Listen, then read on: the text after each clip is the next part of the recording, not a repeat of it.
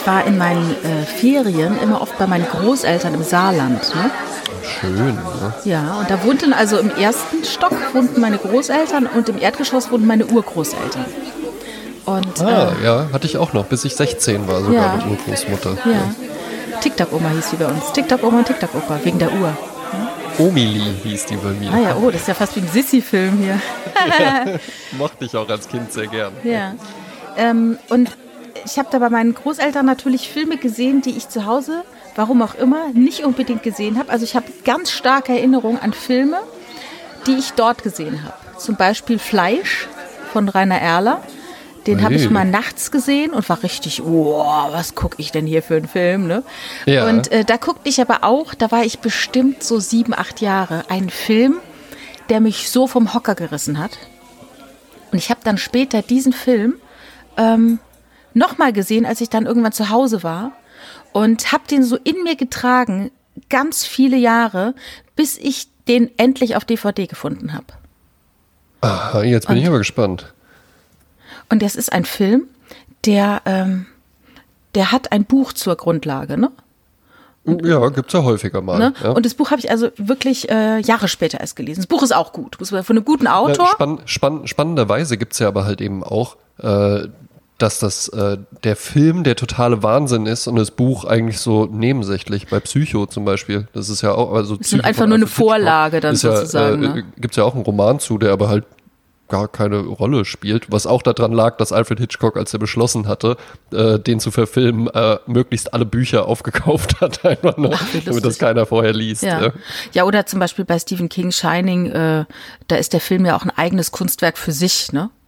Ja, wobei ähm, Stephen King war ja nicht zufrieden. Ich sag ähm, ja. äh, Es ist tatsächlich auch, es ist ein großer Unterschied Ja. zwischen dem Buch Es ist und dem dann Film, ein- allein ein auch schon von der Ausstattung. Es gibt gar kein Labyrinth im, äh, im Buch. äh, Ja, ja. Das sind so Heckentiere. Und Stephen King hat dann nochmal einen eigenen umgesetzt. Eben, ich sag, der hat dann seine eigene Kunst Ah, daraus okay. gemacht. Das ist wie eine Inspiration, inspired by sozusagen. Es ist Yes. keine Verfilmung des Romans. Ne?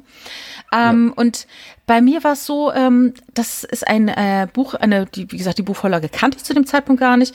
Ähm, und da geht es in, in diesem Film um einen Jungen, äh, der als Weise lebt. Und er, er läuft durch die Lausitz und allein dieser, allein dieser Begriff Lausitz hat für mich bis heute einen Zauber durch diesen Film. Ähm, und die Lausitz ist ja tatsächlich hier in Deutschland. Ich dachte Ja. immer, das wäre irgendwo ganz woanders. Und ähm, in der Lausitz leben äh, äh, die Sorben. Ne? Ja. Das ist ja eine mhm. eigene Ganz äh, interessant, ganz Ethnie. interessante äh, äh, äh, Gruppe irgendwie. Ja, es ist eine so Ethnie, sehr- eine westslawische Ethnie. ja, Und ja. äh, es gibt dort eine ganz alte Sage, die spielt während des Nordischen Krieges. Der war von 1700 bis 1721. Also wir befinden uns so in dieser Zeit. Mhm. Und dort spielt diese Sage und Ottfried Preußler hat sich dieser Sage angenommen und hat ein Buch darüber geschrieben. Das wusste ich Ja. aber damals noch nicht mit sieben, weil von Ottfried Preußler kannte ich zu dem Zeitpunkt die kleine Hexe, der kleine Wassermann und das kleine Gespenst. Ähm, dann kam dieser Film im Fernsehen und damals in den 70ern waren tschechoslowakische Filme ganz weit vorne. Pantau, Ja, ja. Lucy der Schrecken der Straße, ne, Tintenfische, also alles, ähm, die Märchenbraut, äh, Sexana, die Hexe auf dem Besenstiel, so ganz tolle Sachen. Asch, Aschenbrödel und die äh, zwei Haselnüsse, dieser Weihnachtsklassiker. genau, den sowas. ich nie gesehen habe tatsächlich. Das ist ja so ein Noch nie riesig. gesehen? Nein, habe ich nie gesehen. Ich habe den einmal geguckt. Ich glaube halt, manchmal ist das einfach so, wenn das sind dann so diese Filme, wo man sich dann an seine Kindheit erinnert. Wenn du die dann aber in der Kindheit nicht gesehen Ja, hast, ja, dann macht's- machen sie nichts Dann guckst du dir die halt eben an und denkst so, ja, ja, Ja, ja. nett. Ja, deshalb, deshalb wäre es spannend zu erfahren, wie du den Film sehen würdest oder ob du den je gesehen hast. Und zwar, dieser Film ist 77 erschienen. Andere Quelle sagen, Mhm. am 1. März 78 wäre der erschienen. Das ist ein Animationsfilm. äh, Zeichentrick, also halt so mit so wie so ausgeschnittene Figuren, ne? Aber Ja. sehr, sehr atmosphärisch, sehr dicht, sehr melancholisch. ja, ja, sehr ja, traurig Ja, und auch beängstigend. Und zwar geht es um einen Jungen und er heißt Krabbert. Und dieser Junge ist also vollweise und läuft durch die Lausitz und weiß nicht wohin Ja. mit sich und trifft dort einen anderen Jungen. Und der sagt, komm doch mit zu mir an die Mühle, dort sind wir in Lohn und Brot. Da können wir arbeiten, kriegen Essen und Trinken und da gibt's auch einen Meister und dann kannst du Lehrjunge werden. Und dann kommt er dorthin zu dieser Mühle, die ist in Koselbruch bei Schwarzkolm. So, kommt er dann also hin und da stehen wie die Mühlen, wie die, sag mal, wie die Orgelpfeifen, stehen da die Lehrjungen. Und ja. er ist quasi der Jüngste mit 14 und stellt sich dann als Letzter in die Reihe. Und dann arbeiten die jeden Tag sehr hart.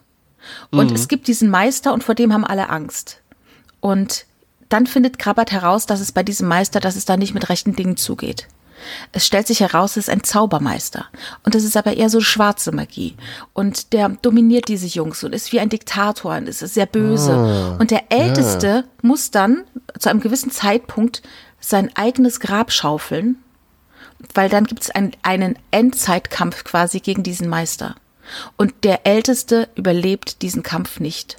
Und das. Und musste sich aber vorher sein eigenes Grab ja, schaufeln. Ja. Ei, ei, ei. Und auch immer wieder passieren so Dinge, dass dieser, dass du irgendwie, wenn irgendwas schön ist, auf einmal kommt dann eine Krähe oder ein Rabe und du erkennst an dem Auge, dem einen Auge, das so ein bisschen kaputt ist, das ist der Meister der sich jetzt zu einem Raben verwandelt hat, um dich zu verfolgen und dich dann wieder zu bestrafen. Also in meinem zarten Alter von sieben, acht Jahren, als ich diesen Film sah, das klingt ja verstörend. War, wirklich, ohne Witz, ja. es war wirklich verstörend, gruselig beängstigend, weil ich kannte sowas nicht, so einen ganz schlimm autoritären Menschen, der dich so im Griff hat und von dem du so, mhm. ne, und du konntest auch nicht weg aus der Mühle. Also du kannst ja auch nicht sagen, pass auf, ich pack meine Sachen jetzt, ich gehe, ich, äh, das ist mir hier alles viel zu heftig. Ja, ja. Das ging oder ich mach nicht. das öffentlich. ja, ja, so, nee, ich gehe zur Bildzeitung. nee, äh, das, das ging alles nicht. Man konnte nicht weg, man muss mal wieder äh, zurück. Und ähm, äh, der Krabbert hat einen besten Freund, den Tonda, und als er dann äh, zu Schaden kommt, äh, ist in Krabbert die Kraft geweckt, es gegen diesen Zaubermeister aufzunehmen. Und das ist wirklich ein ganz toller Film. Ähm, der wurde später nochmal verfilmt, ich glaube sogar mit Daniel Brühl, den habe ich mir aber nie angeschaut, weil ich nämlich Angst habe, dass mir der Zauber flöten geht. Ich habe ja. gestern nochmal in diesen Film reingeschaut. Ich habe mir die DVD gekauft nach vielen Jahren. Ähm, mhm. Es gibt sie mittlerweile auch nicht mehr so ganz normal im Verkauf. Du kannst die irgendwie auf irgendwelchen Secondhand-Geschichten finden. Ja. Dark Web.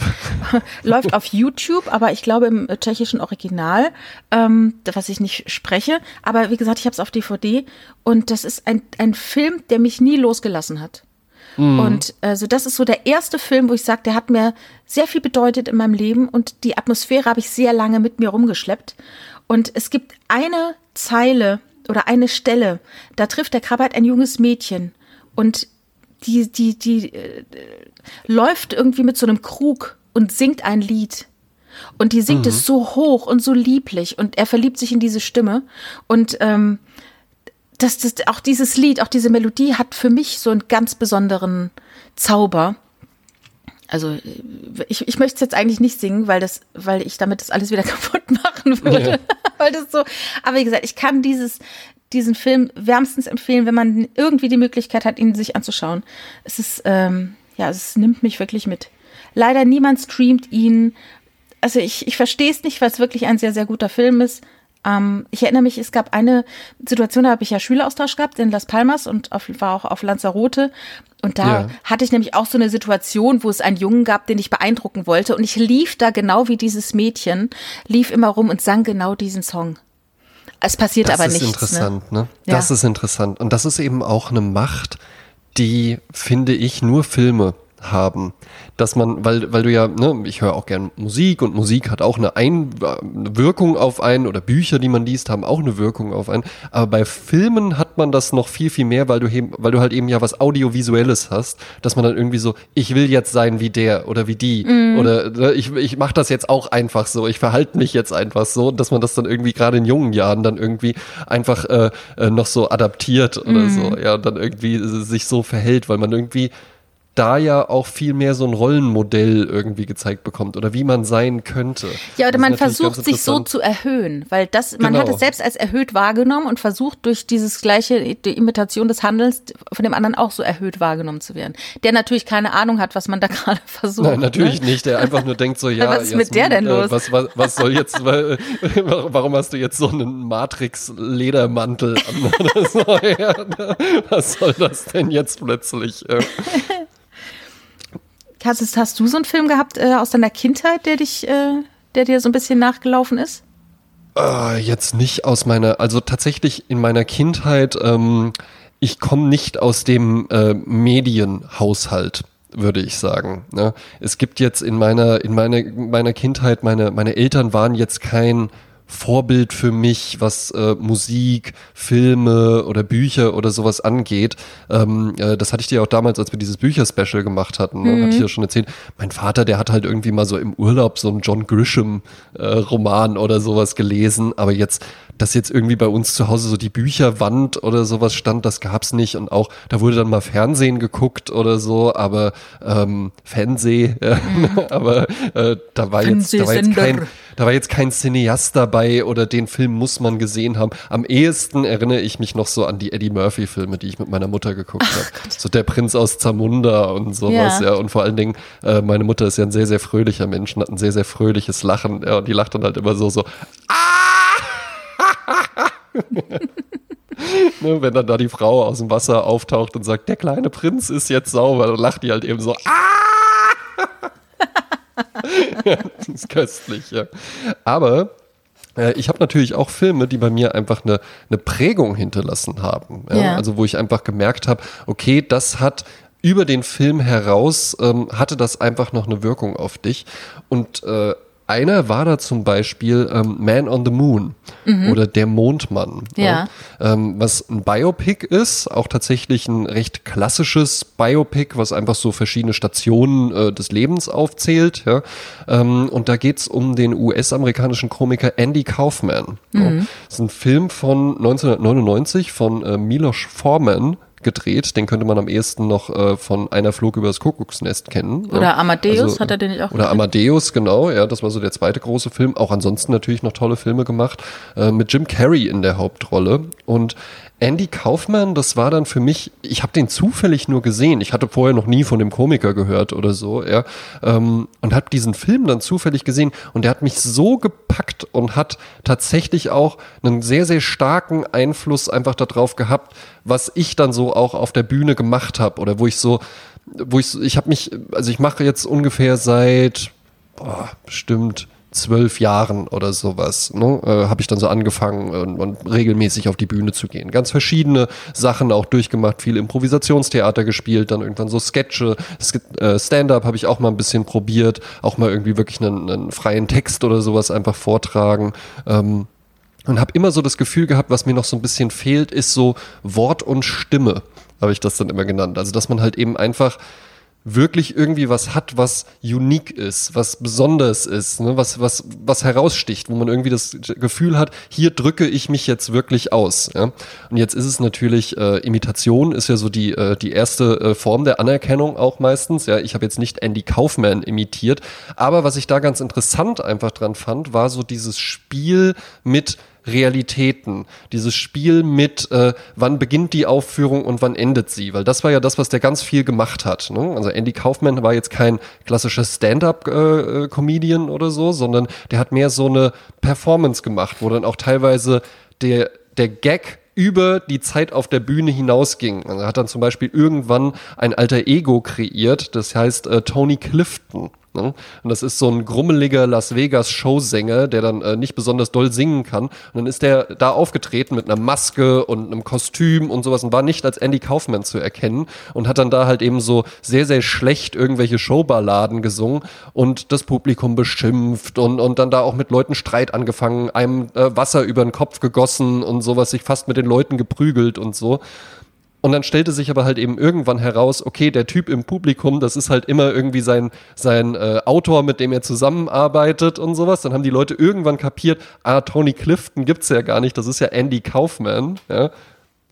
Und dann hat er aber halt eben diesen Autor in das Tony Clifton-Kostüm gesteckt und ist dann, während Tony Clifton aufgetreten ist, ist er dann wieder aufgetreten. Äh, Andy Kaufman ja dann auch leider recht früh verstorben tatsächlich, wo dann auch alle dachten, ja gut, das ist jetzt auch nur ein Spaß. Ja, Der weil kommt er hatte, jetzt auch irgendwie wieder raus. Er hatte ja Lungenkrebs und alle dachten, er hätte den erfunden. Das wäre Spaß. Genau.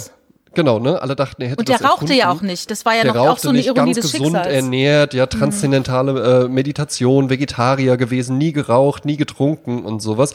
Und jetzt ist er halt eben tot, seit mehreren Jahren auch, aber Tony Clifton tritt immer noch auf.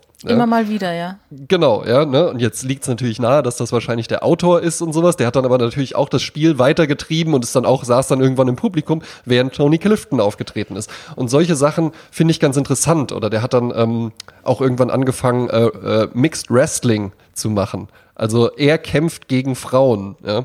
Und da waren dann auch wieder Sachen, die dann einfach nur fingiert waren. Dann hat er sich irgendwann mit dem äh, Südstaaten Wrestling Champion angelegt und sowas, ja. Und dann haben die gegeneinander gekämpft. Da hat er natürlich verloren. Dann waren die irgendwann bei David Letterman. Dann hat er äh, da diesen diesen Wrestling Champion äh, Wasser ins Gesicht geschüttet und sowas. Und eine riesen Show halt eben einfach, wo sich dann nach dem Tod auch erst rausgestellt hat, das war auch alles fingiert. Das war alles auch mit diesem Wrestling Champion abgesprochen und äh, halt von vornherein einfach so geplant und das fand ich interessant, was dann für mich nicht heißt, dass ich das dann genau so mache. Ja, ähm, tatsächlich, wenn man jetzt mal so ein bisschen nachdenkt, äh, Stefan Raab, äh, durchaus noch ein bekannter Name in Deutschland, hm, der hat ja auch mal so gegen Regina Halmich dann geboxt und es gab auch mal mit Eddie Rodriguez ähm, eine Persona, die dann halt eben auch so Las Vegas Showsänger mäßig aufgetreten ist und was halt eben auch Stefan Raab war. Also bei dem, bei Andy Kaufmann haben sich viele Leute bedient. Ich fand, der hatte einfach einen ganz besonderen eigenen Stil, der nicht meiner ist, aber ich fand das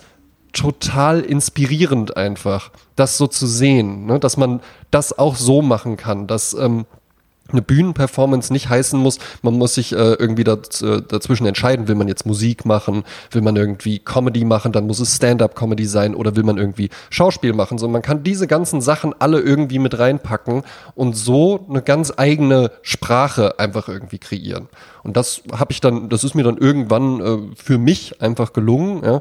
Ähm, jetzt war es ein bisschen schwierig in letzter Zeit aufzutreten, ja, äh, 2020, aber ähm, damit konnte ich dann gut arbeiten. Und da war tatsächlich eine initiale Inspiration, war einfach dieser Film, wo ich gemerkt habe, ah, so kann man das auch machen. Ja? Und mhm. das war für mich tatsächlich ähm, ein ganz, ganz spannendes Ding einfach. Ne? Gibt es auch noch andere? Ja? Also sagt dir, sagt dir Georg Schramm was?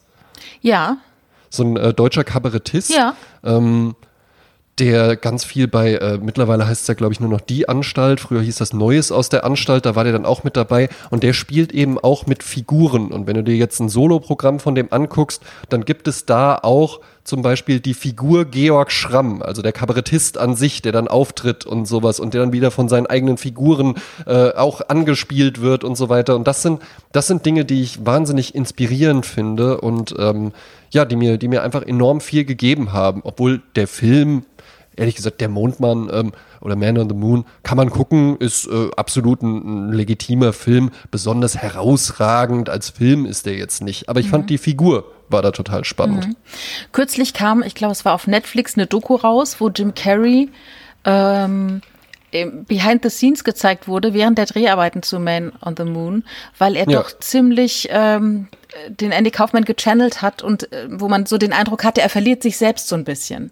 Also er blieb ja, es immer. Gibt ja sogar, es gibt ja sogar Verschwörungstheorien, dass Jim Carrey Andy Kaufman ist, der sich plastisch hat umoperieren lassen. Ach Gottchen. ja, lustig. Ähm, wie findest du denn, wenn Olli Dietrich solche Sachen macht? Der hat doch dann auch so eine äh, Talkshow gemacht oder mal so als Friseurtante und so Zeug. Wie findest du ja, das? Ja, ich finde, ich finde, es ist immer sehr deutsch tatsächlich. Es ist immer sehr, sehr verkopft, ja, und sehr so, ja, und ich nehme hier das Genre irgendwie auseinander. Ich finde es ganz interessant einfach, dass der sich, ähm, ne, Olli Dietrich ja halt eben auch äh, RTL Samstagnacht und die Doofen und sowas, dass der sich dann aber halt eben einfach eine Position erschaffen hat, wo der einfach sagen kann, nee, ich mache halt hier so einmal im Jahr mache ich so ein Special. Hm. Und sonst mache ich nicht so viel. Mhm. Oder zumindest nicht so viel, was man so breit mitbekommt. Ähm, das finde ich irgendwie ganz interessant. Ich finde sowieso immer Künstler spannend, die Dinge ausprobieren, die mal was Neues machen, die ja, die eben auch so mit den Genre-Konventionen irgendwie brechen. Ne? Es ist auch völlig in Ordnung, finde ich, wenn man einfach sagt, ey, ich will Stand-up-Comedian sein und ich finde Bill Burr cool und ich finde äh, Louis C.K. cool und jetzt mache ich das halt eben auf Deutsch und mache einfach so die sehr vorhersehbar, naja, vorhersehbar, das klingt gleich wieder so wertend, aber halt eben so diese äh, Situation, Verstärkung, Drehung. Das ist ja so die Gag-Struktur. Mhm. Und so mhm. kannst du dir theoretisch einfach ein komplettes äh, Comedy-Programm aufbauen und das einfach nur so machen. Und wenn du das äh, gut machst und ein bisschen bisschen dran bleibst, dann wirst du da drin auch besser im Timing und so weiter, in der Bühnenpräsenz und dann wird das schon irgendwie erfolgreich sein. Und das ist auch völlig in Ordnung, finde ich. Das Ding ist ja aber halt eben so ein Bill Burr und so ein Louis C.K., die machen das ja gar nicht so, sondern die haben ja eine eigene Sprache irgendwie entwickelt, auch wenn das diese Stand-up-Comedy-Sprache ist, aber das ist ja trotzdem was Eigenes einfach, ja, oder Eddie Murphy oder so auch, ja, der auch viel Stand-up gemacht. Ähm, die haben einfach was Eigenes entwickelt, eine eigene Art zu kommunizieren, die sie dann halt eben unique macht. Mhm. Und das, das gab es damals ja auch quasi nicht, ne, genau, als sie da ne? angefangen haben. Ne? Mhm. Genau, ne? ich finde es völlig in Ordnung, auch wenn man einfach sagt, ey, äh, hier, ich habe das und das mitbekommen und äh, ich möchte da halt eben einfach so im guten Mittelfeld irgendwie mit dabei sein. Ähm, äh, offensichtlich bin ich ja jetzt kein erfolgreicher Comedian oder so, ja, aber ähm, das hat mich auch immer weniger interessiert, als vielmehr irgendwie so dieses mal was auszuprobieren, mal irgendwie was, was Neues zu schaffen. Ich habe dann auch beim, beim Impro-Theater gab's äh, immer eine, ein Segment, das fand ich gut, das hieß, das klingt nach einem Lied. Also ne, mhm. ne, du spielst so eine Szene und dann sagt irgendjemand einen Satz wie, äh, äh, äh, oh, sie ist so wunderschön. Und dann ruft der Moderator oder Leute aus dem Publikum, das klingt nach einem Lied. Dann fängt der ah, Pianist ja. an zu, äh, zu spielen und dann singst, improvisierst du halt einen Song. Ja, Wahnsinn. Das konnte ich immer, das konnte ich immer ganz gut. Und dann habe ich aber auch mal überlegt, okay, aber das ist ja jetzt hier einfach nur so ein, so ein Gag, so, oh toll, wie der das einfach so improvisiert hat. Was könnte man denn daraus machen? Und habe mir dann das Format One Night Band ausgedacht. Ja? Das mhm. war dann halt eben so eine improvisierte Bandgeschichte, ja? wo du halt wirklich mit einer Band auch performst und du spielst einfach durch. Wie haben die sich kennengelernt? Äh, dann irgendwie äh, ne, die ersten Gigs, ja? dann der große Durchbruch, der große Hit, dann aber auch irgendwie der Streit, ja? äh, Solo-Karrieren von den Leuten, ja, dann und dann Reunion. irgendwie die große Reunion yeah. oder sowas. Also schon schematisch mit Kapiteln, aber halt eben komplett improvisiert. Und dieses, dieses Gimmick mit, ah, ich improvisiere einen Song auf Zuruf, eingebunden in irgendwie so ein Format. Sowas gab es da vor jetzt und ich, ich will das jetzt auch gar nicht zu hoch hängen, aber sowas fand ich halt eben immer spannend. Und das habe ich in dem Film total drin gesehen. Und das mhm. ist, war halt eben auch so ein Film, da habe ich so nach einer Viertelstunde schon gemerkt, Hammer. Das, das, wird, das wird mir jetzt richtig was geben. Mhm. Ja. ja, toll. Ja. Ich habe den damals auch gesehen, hab, kannte Andy Kaufmann schon und war, wie du eben sagtest, auch dann mit anderen Erwartungen da reingegangen und hatte die ja. dann nicht so gesehen. Es war halt ein sehr mainstreamiger Film, dann noch dieses genau. Von R.E.M. dann zum Abspannen, ne? Ja, ja. Moon, ne? Was mhm. die aber für den geschrieben haben, tatsächlich. Ja, ja. Mhm. ja. Äh, äh, ich habe einen Film äh, kennengelernt. Ich weiß gar nicht, wann ich den zum ersten Mal gesehen habe, aber das war auf jeden Fall alles so in meiner Teenagerzeit. Und ähm, dieser Film war, der, der hatte ganz viel Gewicht und den musste man sich anschauen.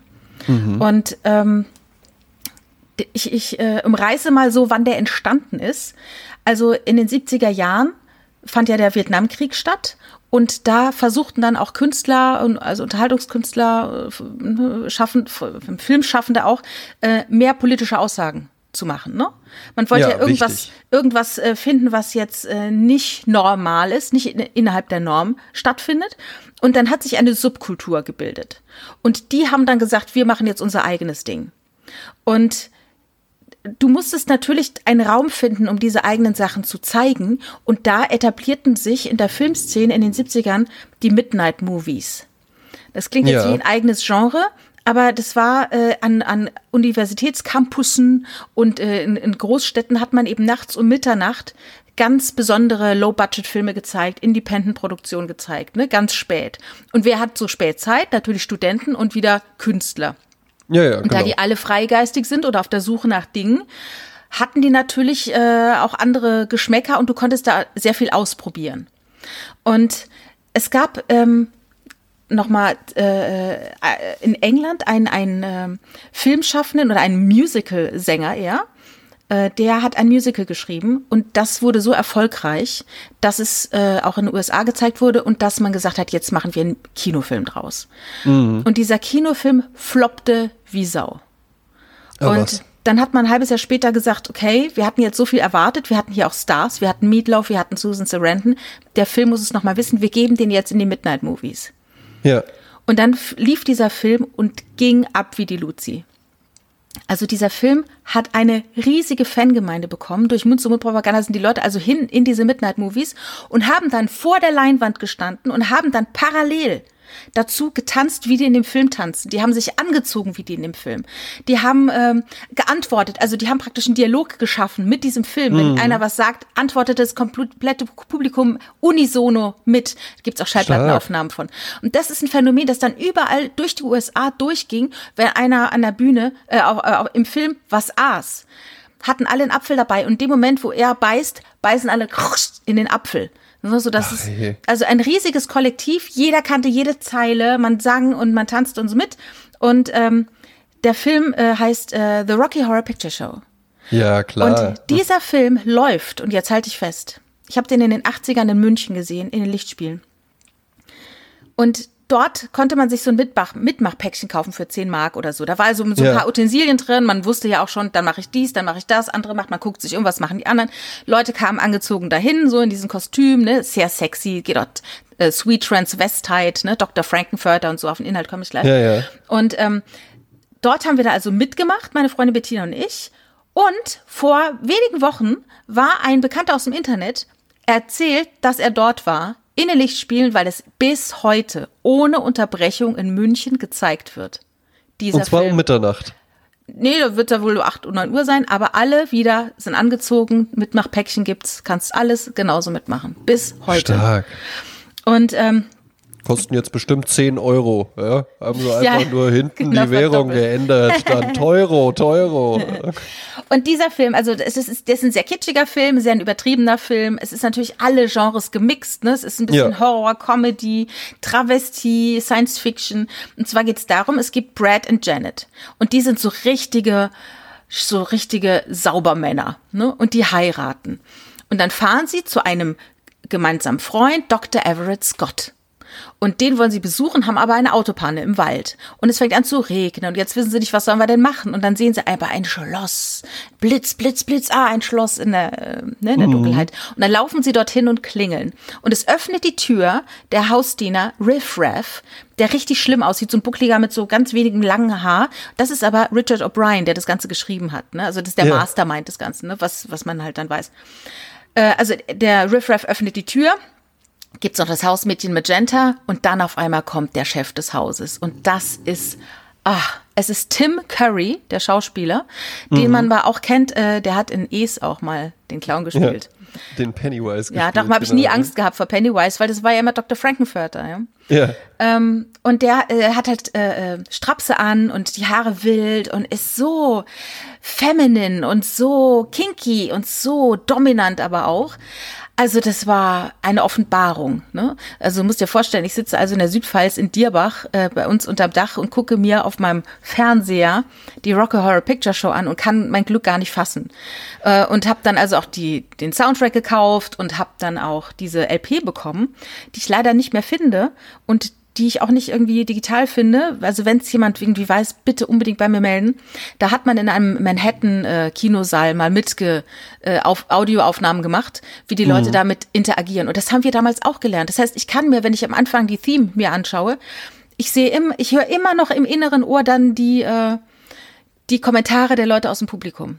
Stark. Ja. Also und das, das, das ist ein Film, der ist immer, also ich, ich weiß nicht, er macht mir immer gute Laune, ist immer, die Musik ist toll. Und ich habe gestern nochmal reingeschaut und war wieder richtig gehypt, war richtig wieder aufgepeitscht äh, von dieser positiven Stimmung in dem Film. Auch da, da passieren natürlich schreckliche Sachen. Also Dr. Frankenfurter hat natürlich eine neue Figur erschaffen, einen Menschen erschaffen, Rocky. Und alle yeah. sind verliebt in Rocky. Der ist wahnsinnig schön, aber auch ziemlich dumm. Und dann kommt dann aber der Böse in Form von Meatloaf. Der kommt dann One from the Votes. Der kommt dann mit dem Motorrad und macht alle fertig. Und so. Also es ist ein, einfach ein herrlicher Film. Und ähm, ja, man, man, man schaut ihn viel zu selten. Man sollte sich mindestens einmal im Jahr die Rocky Horror Picture Show anschauen. Und dann auch mit äh, damit interagieren, ne? Ja, vom Fernseher. Ähm, spannend finde ich aber halt eben, dass, äh, dass das ja so ein Film war. Ich kann mir das genau vorstellen, wie du da halt eben in, in, in Dierbach sitzt, der so vorm Fernseher und halt wirklich, wenn man dann so ein Close-up auf deine Augen hätte, wie die dann halt eben, wie sich so die Pupillen weiten, weil du halt eben einfach dann was siehst, wo du so denkst, sowas gibt es auf der Welt. Ja? Und das einfach für dich so eine komplett neue Erfahrung einfach ist. Und spannend finde ich, obwohl das dann so ein hoher Einstieg war, dass du den Film immer noch gut findest. Also, mhm. dass du den immer noch gucken kannst. Ja. Ähm, und das jetzt aber ja nicht irgendwie so, ah, da hatte ich meinen ersten Kuss oder sowas bei, dass man da irgendwelche persönlichen Erinnerungen, sondern es ist der Film, der dich packt. Ja, ja? genau. Und das nach all den Jahren. Ne? Mhm. Und das äh, auch ein Musical-Film. Es ist ein Musical-Film, kann man Absolut, so sagen. Absolut, ja, es oder? ist ja ein, ein Musical äh, gewesen äh, zu Beginn und natürlich äh, wird da auch ganz schön viel gesungen. Aber es ist Spannend. nicht schlimm. es ist gut. und man kann ihn übrigens äh, leihen bei iTunes und man kann ihn auch bei iTunes für noch nicht mal 6 Euro kaufen. Ja, das lohnt sich auf jeden Fall. Ich mhm. habe ihn tatsächlich ähm, auch mal gesehen in so einem, äh, ich habe das manchmal, dass ich dann einfach irgendwie so äh, so diese Filme muss man mal gesehen haben äh, und dann komplettiere ich die halt eben einfach für mich. Ich führe ja auch ein Filmtagebuch auf, Ach, der, ja. auf der auf der äh, Website äh, Letterboxd .com, ja, mhm. ähm, äh, Letterbox und dann noch ein D hinten dran, .com. Ähm, einfach für mich auch, weil ähm, äh, gar nicht mal irgendwie, um dann da, äh, so jetzt bin ich hier der Filmkritiker, sondern ich habe das auch ganz häufig, dass mich dann Leute fragen, ja, äh, hast du nicht mal einen Tipp für einen guten Film oder sowas, ja? Und dann so spontan fallen einem halt immer nur so die Sachen ein, die sowieso jeder meistens schon gesehen hat, ja. Und dann kann ich da immer noch mal nachgucken, welche Filme fand ich denn so richtig, richtig gut. Ja? Und man sieht dann halt eben auch mal, wie viele Filme man schon so gesehen hat. Das sind eine Menge tatsächlich. Ja, ja. ja. Ja, es gibt so Plakate, die man kaufen kann und da sind dann äh, zum Beispiel die 100 besten Filme, ne? Whatever ja. that means, ne? Ähm, und dann äh, kann man die so aufrubbeln. Also du siehst dann den, äh, was für ein Film es ist und du rubbelst dann das Filmplakat auf, sodass du äh, ein schönes Poster hast, wo 100 äh, versteckte Filme sind, die du dann aufrubbelst. Und es ist auch so ein bisschen so eine Challenge zu sagen, jetzt gucke ich diese Woche auf jeden Fall mindestens einen Film aus dieser Liste. Ja, ja, genau. Also das hast du bei hast du bei Letterboxd auch dann ganz viel so Random Listen oder sowas, die halt von anderen dann also es ist es ist irgendwo auch ein soziales Netzwerk, aber es ist jetzt keins, wo man sich dann so Nachrichten oder sowas schreibt. Man kann mir da auch folgen. Hase, Hase mit zwei H mhm. ist der Name. Ja. Ähm, aber äh, du hast halt eben auch so Listen, wo die dann sagen, so, hier sind jetzt einfach tausend Filme aufgelistet und ein Link zu so einem Zufallsgenerator. Ähm, geht da einfach hin und die Nummer guckt ihr dann. Ja? Mhm. Weil man neigt ja dann auch häufig dazu, einfach immer wieder dieselben Filme zu gucken. Und ich finde es aber halt eben auch spannend, immer mal wieder neue Filme zu gucken. Mhm. Und auch da, wir, wir sprachen ja irgendwann auch mal über internationale Musik. Ja?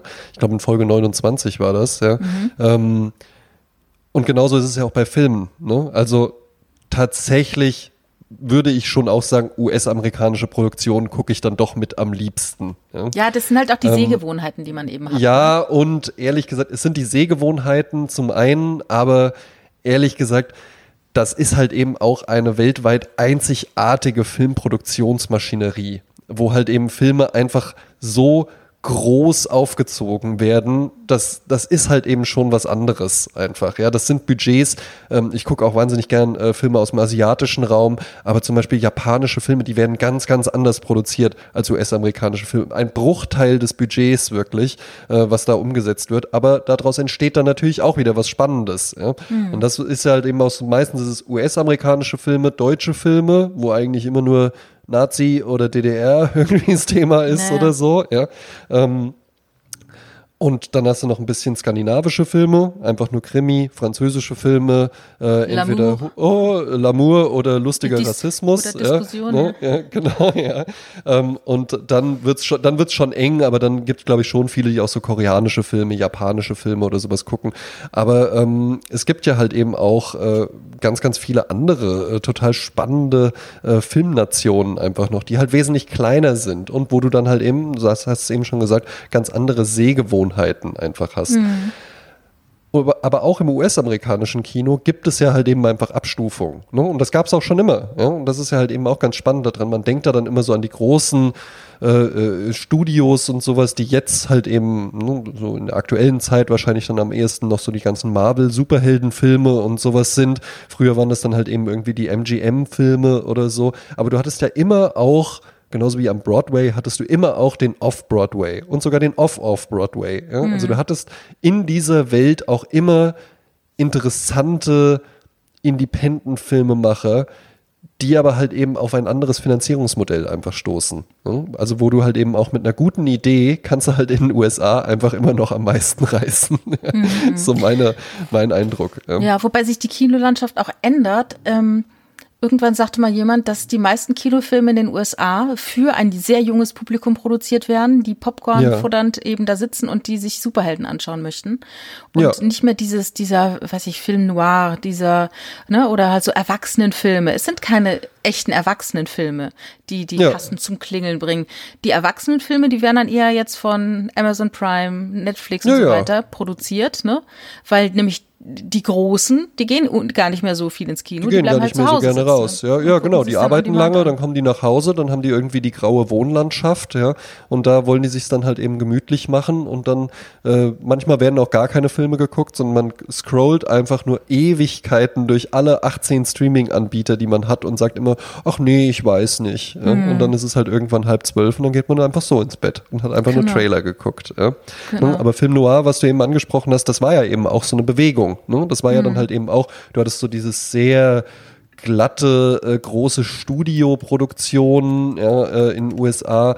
Ähm, das waren so diese Screwball-Komödien und sowas, die alle sehr schematisch abliefen und wo sich dann eben auch einfach wieder eine, eine Gruppe junger Filmemacher gefunden hat, die gesagt hat, ey, nee, wir machen jetzt aber mal was anderes. Ne? Und in den 70er mhm. Jahren dann mit Francis Ford Coppola oder sowas, ja, äh, hat, glaube ich, auch irgendeinen, irgendeinen Namen, diese Gruppierung, die dann eben auch gesagt haben, so, wir machen jetzt mal was anderes. Wir gehen da jetzt irgendwie anders ran. Ja? Mhm. Und daraus entstehen ja dann eben immer einfach ganz interessante Filme. Ja?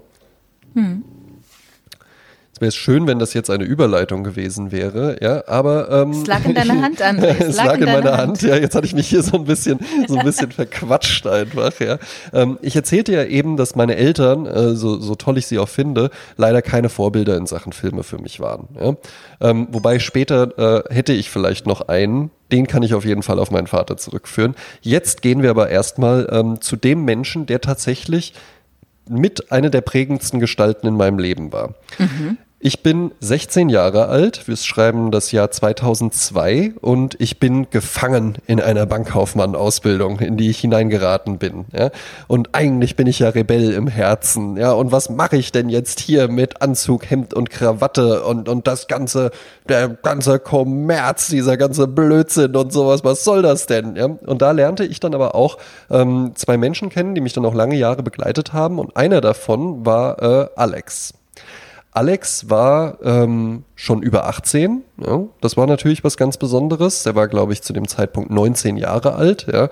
Äh, ich habe ja mit äh, mittlerer Reife die Bankkaufmann-Ausbildung gemacht. Er hatte dementsprechend Abitur vorher gemacht. Und äh, Alex war ein toller Typ. Ja. Ähm, der wohnte schon allein, der hatte halt nur eine kleine Wohnung, aber die war total cool. Der hatte ein Auto und dann sind wir auch manchmal nach der Arbeit, wir waren dann häufig auch so äh, relativ nah beieinander auf den Filialen eingesetzt und dann hat er auch immer mal gesagt zu mir und äh, dem Manuel, das war der dritte im Bunde, der war mein Alter eher, gesagt, ja komm, wir fahren jetzt nochmal zu mir. Ja?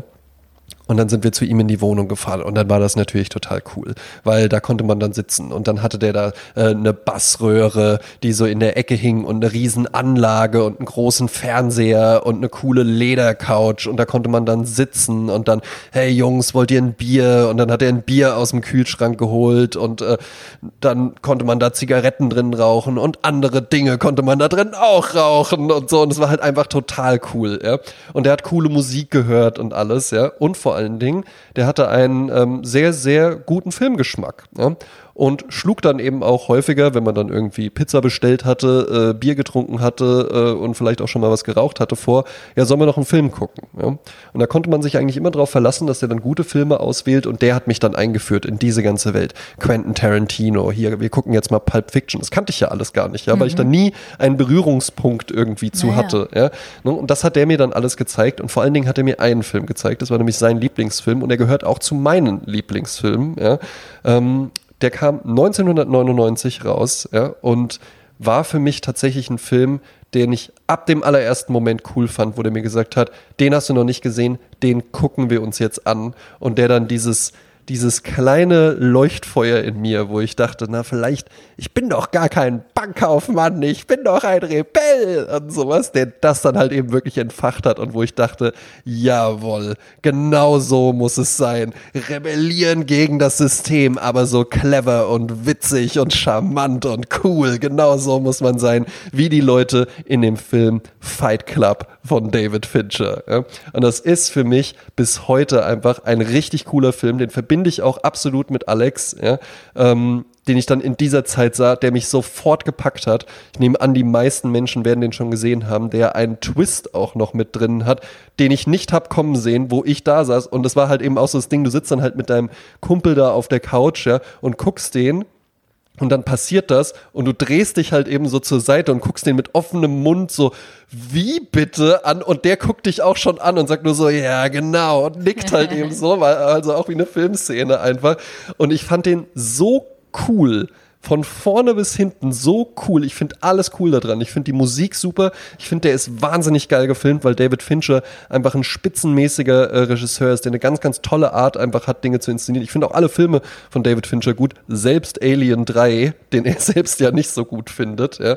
Äh, The Game hat er vorher noch gemacht. Äh, natürlich äh, Seven hat er vorher noch gemacht. Finde ich alle richtig super. Ähm, ich finde, es hat einfach eine ganz tolle Atmosphäre, es hat einen tollen Twist mit drin, die Musik ist super, ich finde die Storyline gut, ich finde die One-Liner gut, die da mit drin sind, ja, äh, du, du, bist nicht ein Anzug und so weiter, ja, das passt dann. Das fiel natürlich bei mir auf den fruchtbarsten Boden ja, überhaupt, ja. ja. Äh, jetzt bin ich danach kein Anarchist geworden oder sowas, ja. Äh, ich gehe ja durchaus einem bürgerlichen Leben nach, aber, aber ich habe mir das Feuer immer bewahrt, Leute. Ja. Hast du den? Du hast den bestimmt auch schon gesehen. Ne? Ja, ich habe den im Kino natürlich gesehen, als er rauskam. Das kam ja zu einer Zeit raus, wo ich in der Woche zwei, dreimal ins Kino gegangen bin. Und äh, ich habe den auch gesehen Jasmin. und ich habe ihn auch positiv in Erinnerung. Ähm, ich habe auch den Twist positiv in Erinnerung und äh, kenne natürlich auch den Autor, auf dessen genau. Buch äh, das, kann, man, kann man ruhig noch Chuck drauf eingehen. Palahniuk, keiner kann es aussprechen, geschweige denn schreiben. Ich habe vorher noch mal nachgeguckt.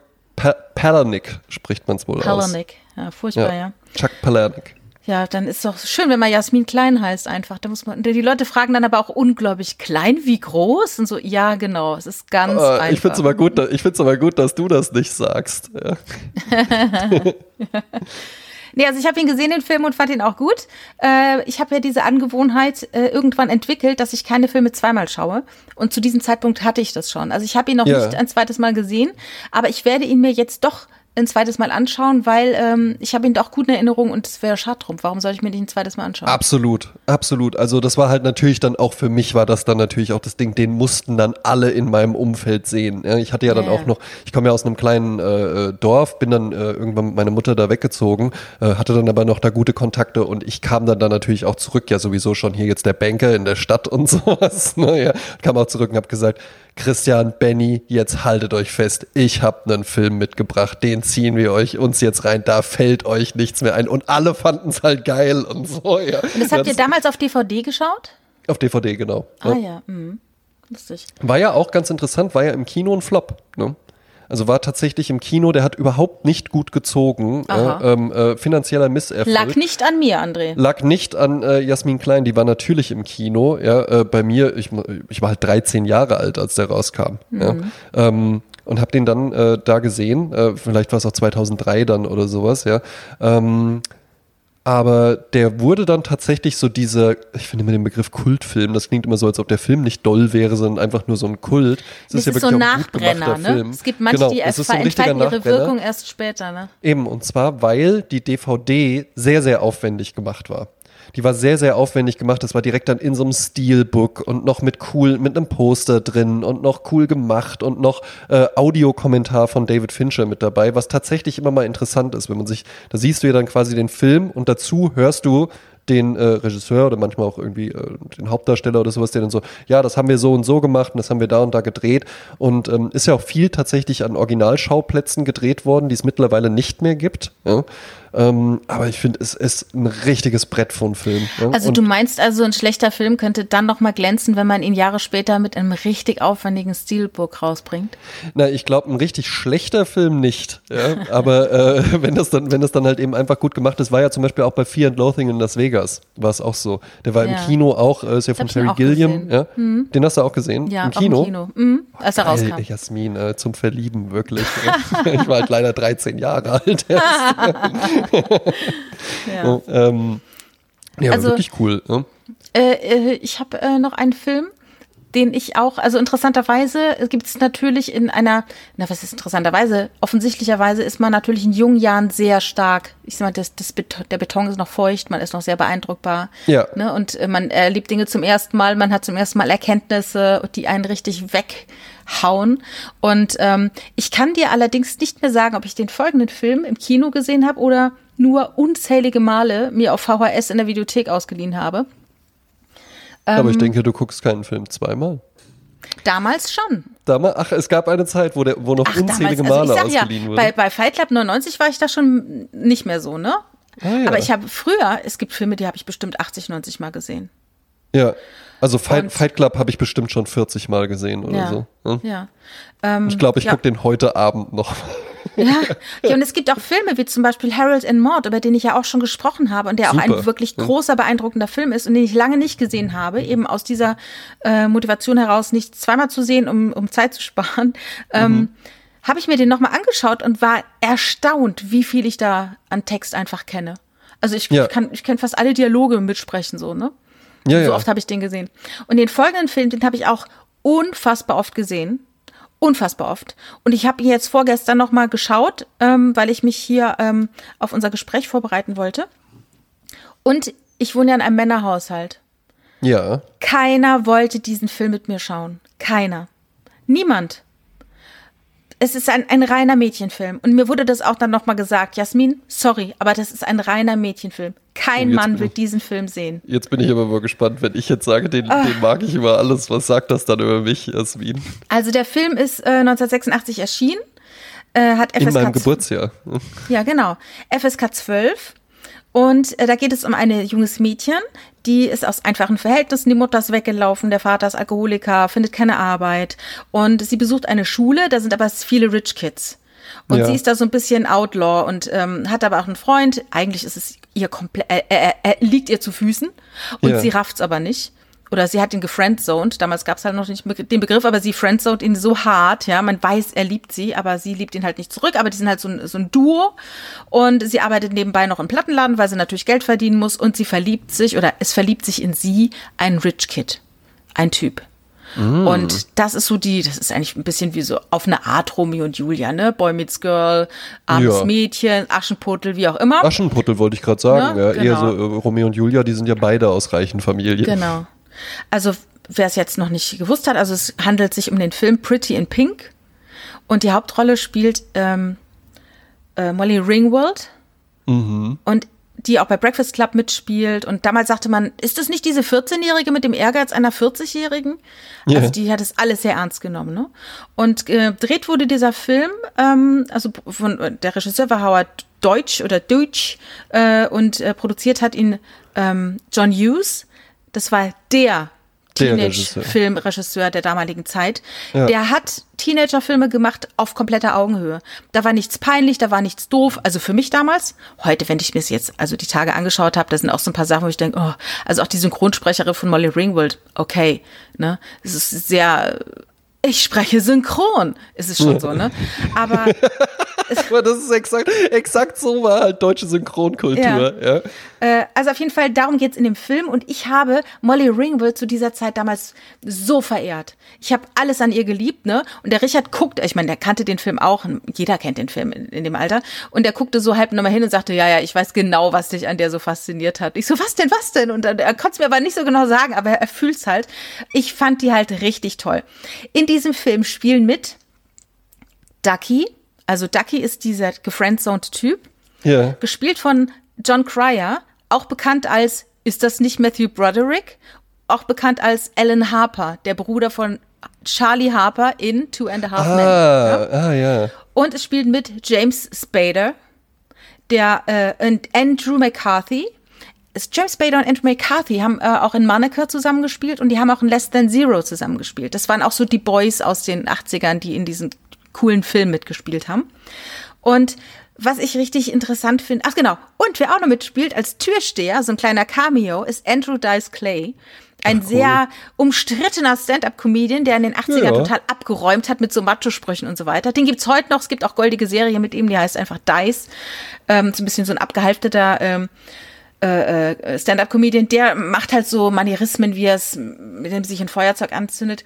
Und ähm, deren Vater von Molly Ringwald spielt Harry Dean Stanton, Harry Dean Stanton, den man auch kennt aus Paris, Texas von Wim Wenders. Auch so ein ganz bekanntes ja. Gesicht, wenn man den sieht, denkt man, ah ja klar, der. Und ich habe dann, also worum es im Film geht, habe ich ja schon ein bisschen erzählt. Und ich habe jetzt noch so ein bisschen Hintergrundinfos bekommen. Äh, und zwar hat äh, wollten die eigentlich dass sie sich zum Schluss in den Ducky verliebt. Ja. Und sie wollte eigentlich dass der Ducky gespielt wird von äh, dem der, äh, wie heißt denn die, dieser eine Held? Ach, Iron Man. Äh, nee. Robert Downey Jr. Genau, der sollte, fand sie damals, der sollte bitte den Ducky spielen. Dann hatten die aber gesagt, ach, der hat, glaube ich, irgendwie keine Zeit. Dann haben sie den John Cryer genommen. Und der ist ein bisschen ein feminine hetero. Und das hat das Testpublikum nicht abgekauft, dass sie am Ende den kriegt. Und die haben geboot. Und haben gesagt, scheiße, jetzt müssen wir es umschreiben. Ja. Jetzt muss sie doch den Rich Kid, den Andrew McCarthy nehmen. Das funktioniert aber auch, weißt du was? Das funktioniert auch nur in den USA. Das ist mhm. nämlich auch das Tolle an US-amerikanischem Publikum, ja. Da machst du halt eine Testvorführung und dann machen die entweder zum Schluss Yeah! Oder Buh! Ja. So deutsches Publikum, da hättest du halt nicht sagen können, so, ja, okay, wir teilen nochmal Fragebögen aus, kreuzen, kreuzen Sie bitte nochmal an. Ja, also ich fand ihn jetzt nicht wirklich gut, aber auch nicht schlecht. Kann ich das Kreuz auch in der Mitte machen vielleicht? ja, und was lustig ist, also man hat es dann nochmal gedreht, die, die Schlussszene mit dem Ball. Ja. Und dann hat man aber Andrew McCarthy nochmal angerufen und hat gesagt, Schätzchen, komm nochmal, wir müssen nochmal nachdrehen. Du bist jetzt der, der die Braut kriegt, ne? Jetzt war der aber schon im anderen Film und hatte sich schon eine Glatze geschnitten, schneiden lassen. Dann ja. haben die dem so eine ganz olle Perücke aufgesetzt. Also in der letzten Szene von Pretty in Pink, das ist halt echt so ein bisschen, äh, really? So. Ne? so. Und so eine Donald Trump-Perücke plötzlich so völlig unpassend einfach. So. Hey, das ist im Übrigen, das ist immer geil, bei gute Zeiten, schlechte Zeiten, was ich ja gern gucke. Ja. ja. ähm, das heißt ja nicht. Das ist auch immer geil. Manchmal tauschen die dann da so Schauspieler aus. Dann ist jemand so, ach ja, ich gehe jetzt, glaube ich, mal in Kur oder, oder ja, ich fahre jetzt hier in so ein Sommercamp oder sowas. Und dann kommen die halt wieder, ist ein komplett anderer Mensch einfach oh, nur. Nein. Und dann, dann sagen halt so, hey, Jasmin, warst du beim Friseur? Ja, und gefällt's dir? Und es ist aber halt einfach ein komplett anderer Haarfarbe. Mensch, der ganz anders aussieht. ja, was, was ich auch lustig finde, Molly Ringwald hat ja äh, eigentlich den anderen gewollt als Ducky und hat dann gesagt, ja. Menno, ne, ich hab's doch gleich gesagt, ne, der ist nicht so gut, der John Cryer, ne. Der so, und dann John wollte Cryer. sie aber ähm, eigentlich, nee, genau, es war auch so, eine Sache konnte sie durchsetzen und zwar John Hughes wollte eigentlich Charlie Sheen als Rich Kid. Ja. Und dann hat sie aber gesagt, nein, ich will Andrew McCarthy, weil den hat sie in St. Elmo's Fire gesehen, den fand sie so toll.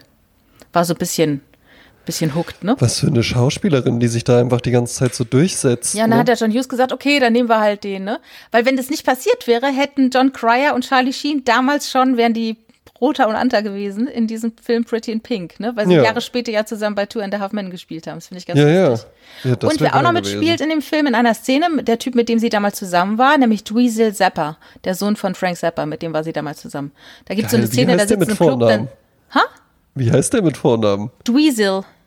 Das ist ja auch geil. Funktioniert auch nur auf Englisch, ne? Ja, oder genau. Dwesel, von, Roger. Von Jim Martin, äh, Chris Martin heißt ja äh, Apple. Ja. Ne? Apfel, Apfelklein. Und es gibt, es gibt eine Szene in Pretty in Pink, da ist sie im Plattenladen mit der Plattenladenbesitzerin äh, und da kommt Ducky rein. Und Ducky ist so angezogen halt, ne, wie man damals sich wirklich angezogen hat auch. Und der hat einen Song äh, performt. Also der, der wurde gespielt an dem Plattenladen und er hat dazu getanzt. Und das war so, also wer sich dann nicht in ihn verliebt, also dem kann man auch echt nicht mehr helfen. So toll. Und diese Schuhe, die stehen heute, die er da getragen hat bei diesem Tanz, die stehen heute in Singapur in irgendeinem Rock, äh, ja, Hardrock-Café oder so, wo John Cryer sich heute ärgert, dass er die nicht hat, weil er sagt, eigentlich müsste ich, müsste ich die besitzen. Ne? Ja. Und da gab es dann noch vor Jahren mit er und James Corden tanzen diese Szene gemeinsam nach, wie so Zwillinge. Die kann ich ja gerne mal verlinken. Ja, gerne. Ja, wunderbar. Also das war der Film damals. Ich mochte den Style, ich mochte Molly Ringwald, ich mochte alles, was da passiert. Ähm, also, ich weiß nicht. Und es war auch so ein Film, den ich meiner Mutter 20 Mal bestimmt immer wieder vorgespielt habe. Es war immer mhm, wichtig. Klar. Die lag auf der Couch, war fertig vom Tag und ich habe dann immer, und du musst noch gucken und hier noch gucken und hier noch gucken. Dann ja, ja. musste ich meine Filme anschauen. Äh, man kann äh, Pretty in Pink ausleihen ab drei Euro bei Amazon. Ach geil, du hast immer auch noch hier so den Service irgendwie, ja. Meine ja. Filme müsst ihr halt eben einfach gucken, aber die finden. Dann seid ihr hart genug dafür, meine wenn ihr Independent-Perlen, die ich herausgesucht habe. Ja. Jetzt habe ich auch tatsächlich eine richtige Independent-Perle. Ähm, da bin ich gespannt, ob du den kennst. Das wäre tatsächlich ein Zufall. Ähm, der Film hat aber für mich tatsächlich eine ganz andere äh, Bedeutung. Und zwar ist es ähm, 32 Short Films about Glenn Gould. Sagt dir der Name Glenn Gould etwas? Ja, das sagt mir was. Ja, ähm, für alle, denen der jetzt nicht sagt, Glenn Gould war ein äh, kanadischer Pianist, ein klassischer Pianist, ein äh, wirklich herausragender klassischer Pianist und auch eine ganz, ganz interessante Persönlichkeit einfach. Ähm, international wirklich äh, für großes Aufsehen sorgte er durch seine Einspielung der Goldberg-Variation von Johann Sebastian Bach, die er spielte wie kein anderer. Und man, äh, ich kann wirklich auch empfehlen, sich einfach mal Videos von Glenn Gould anzugucken. Ähm, der sieht schon beim Spielen interessant aus, weil der saß immer auf einem, äh, ne, Pianisten ja normalerweise haben die ja diesen Schraubhocker meistens, an dem die dann sehr, sehr aufrecht sitzen. Glenn Gould saß auf einem sehr, sehr niedrigen Stuhl, sodass der äh, fast schon so nach oben greifen musste mit den Händen. Und äh, äh, es, sieht, es sieht nicht elegant aus, wie der da am Klavier sitzt, aber auch unter anderem durch diese Haltung hatte er eine ganz, ganz eigene Art zu spielen. Ähm, verschwand, so wie äh, Keith Jarrett, über den sprachen wir ja auch schon mal. Ich glaube sogar in Folge 2 war das. Mhm. Ähm, hatte auch so die Angewohnheit, gerne so ein bisschen mitzusummen äh, beim Spielen. Also hm.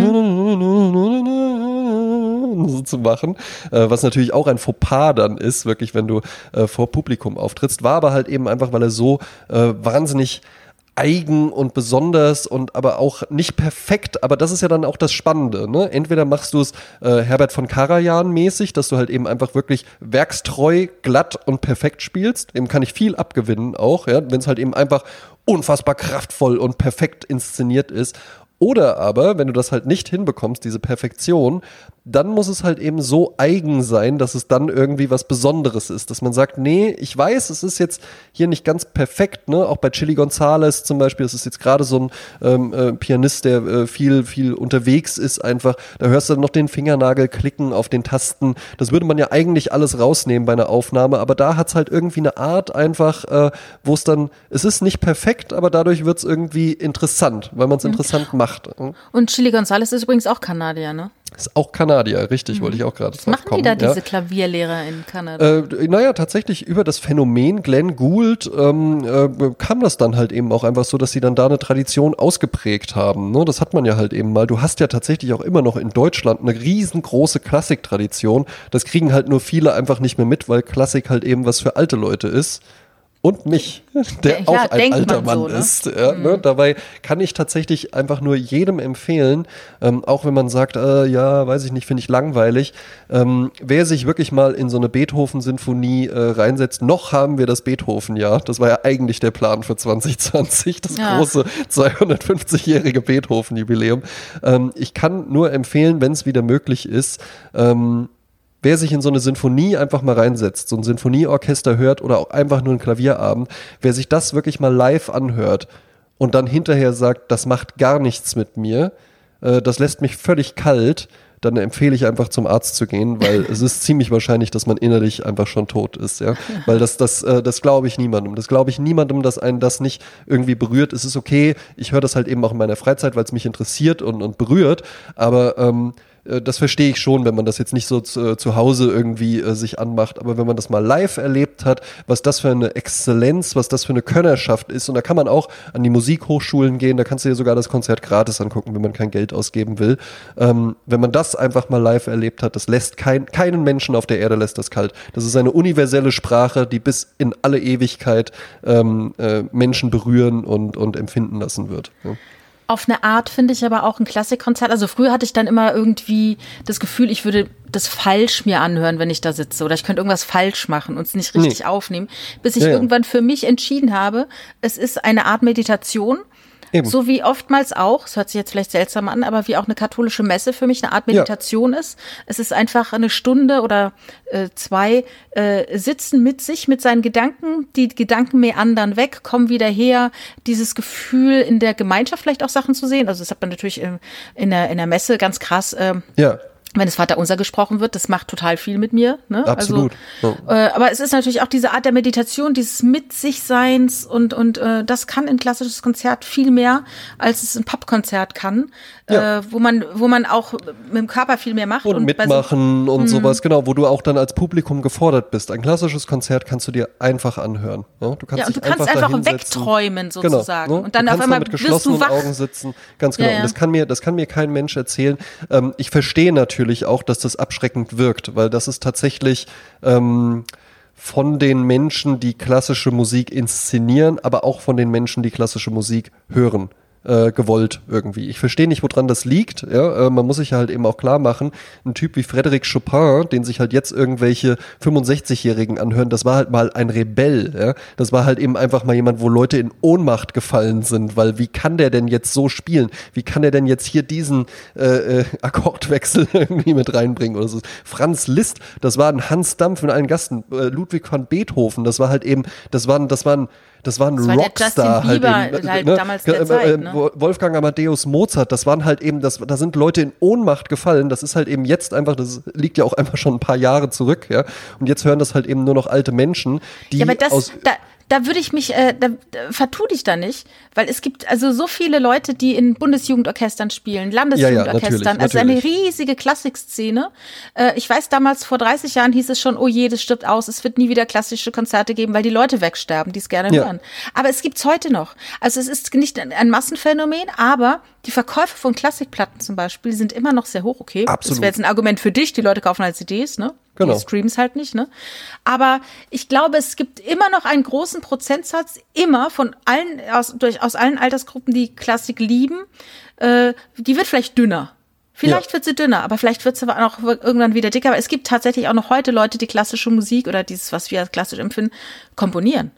Ja, natürlich. Also wenn man mal überlegt, an sich, ähm, äh, ein Hans Zimmer oder äh, äh, sagen, sagen wir einfach sämtliche Filmmusik in Christopher Nolan-Filmen, wo ist da jetzt wirklich der Unterschied zu mhm. äh, klassischen Symphoniekonzerten? Mhm. Das sind halt eben die Sinfonien äh, einer neuen Zeit, was völlig in Ordnung ist, weil das hat die Klassik natürlich irgendwo ein bisschen ähm, äh, verpasst. Es, es, es war dann eben einfach lange Zeit, wurde nur konserviert und es ging nur darum, ähm, eine Exzellenz in Bestehendem aufzubauen und nicht mehr irgendwas Neues zu schaffen, was aber auch noch nicht so lange so ist. Du hattest dann halt irgendwann einfach so mit John Cage und äh, Karl-Heinz Stockhausen und mhm. sowas, ja, ne, wo so diese äh, neue Musikphänomene aufkamen, äh, was dann halt erstmal einfach nur albern wirkt. Ja? Ähm, wenn man da, wenn du da halt direkt reingehst, das ist genauso, wenn Leute halt irgendwie sagen, mit Jazz kann ich nichts anfangen und damit halt Free Jazz meinen. Ja, natürlich mhm. kannst du damit erstmal nichts anfangen. Du sagst ja auch nicht, ich kann mit Rockmusik nichts anfangen, weil du halt eben irgendwie äh, härtesten Fresh Death Metal, Metal oder sowas ja. nicht, nicht leiden kannst. Ähm, das ist dann halt eben irgendwann was, was sich einfach ausprägt. Oder wenn man gerne scharf isst, dann fängst du ja auch nicht irgendwie mit einer Habanero-Soße oder sowas an, ja, sondern ja. steigerst du dich da ja halt eben auch langsam rein, wenn es dich interessiert. Ich finde es auch völlig legitim, wenn jemand sagt, äh, das interessiert mich nicht. Ich finde nämlich nicht, dass das irgendein äh, Mühe mit äh, Intelligenz oder sowas zu tun hat. Das ist einfach Musik. Die kannst du hören, unabhängig von IQ oder Bildungs Schwierigkeitsgrad oder so. Mhm. Was ich ja eben nur meinte ist, ich habe das Gefühl, das Klassikpublikum baut schon auch eine gewisse Eintrittsbarriere auf.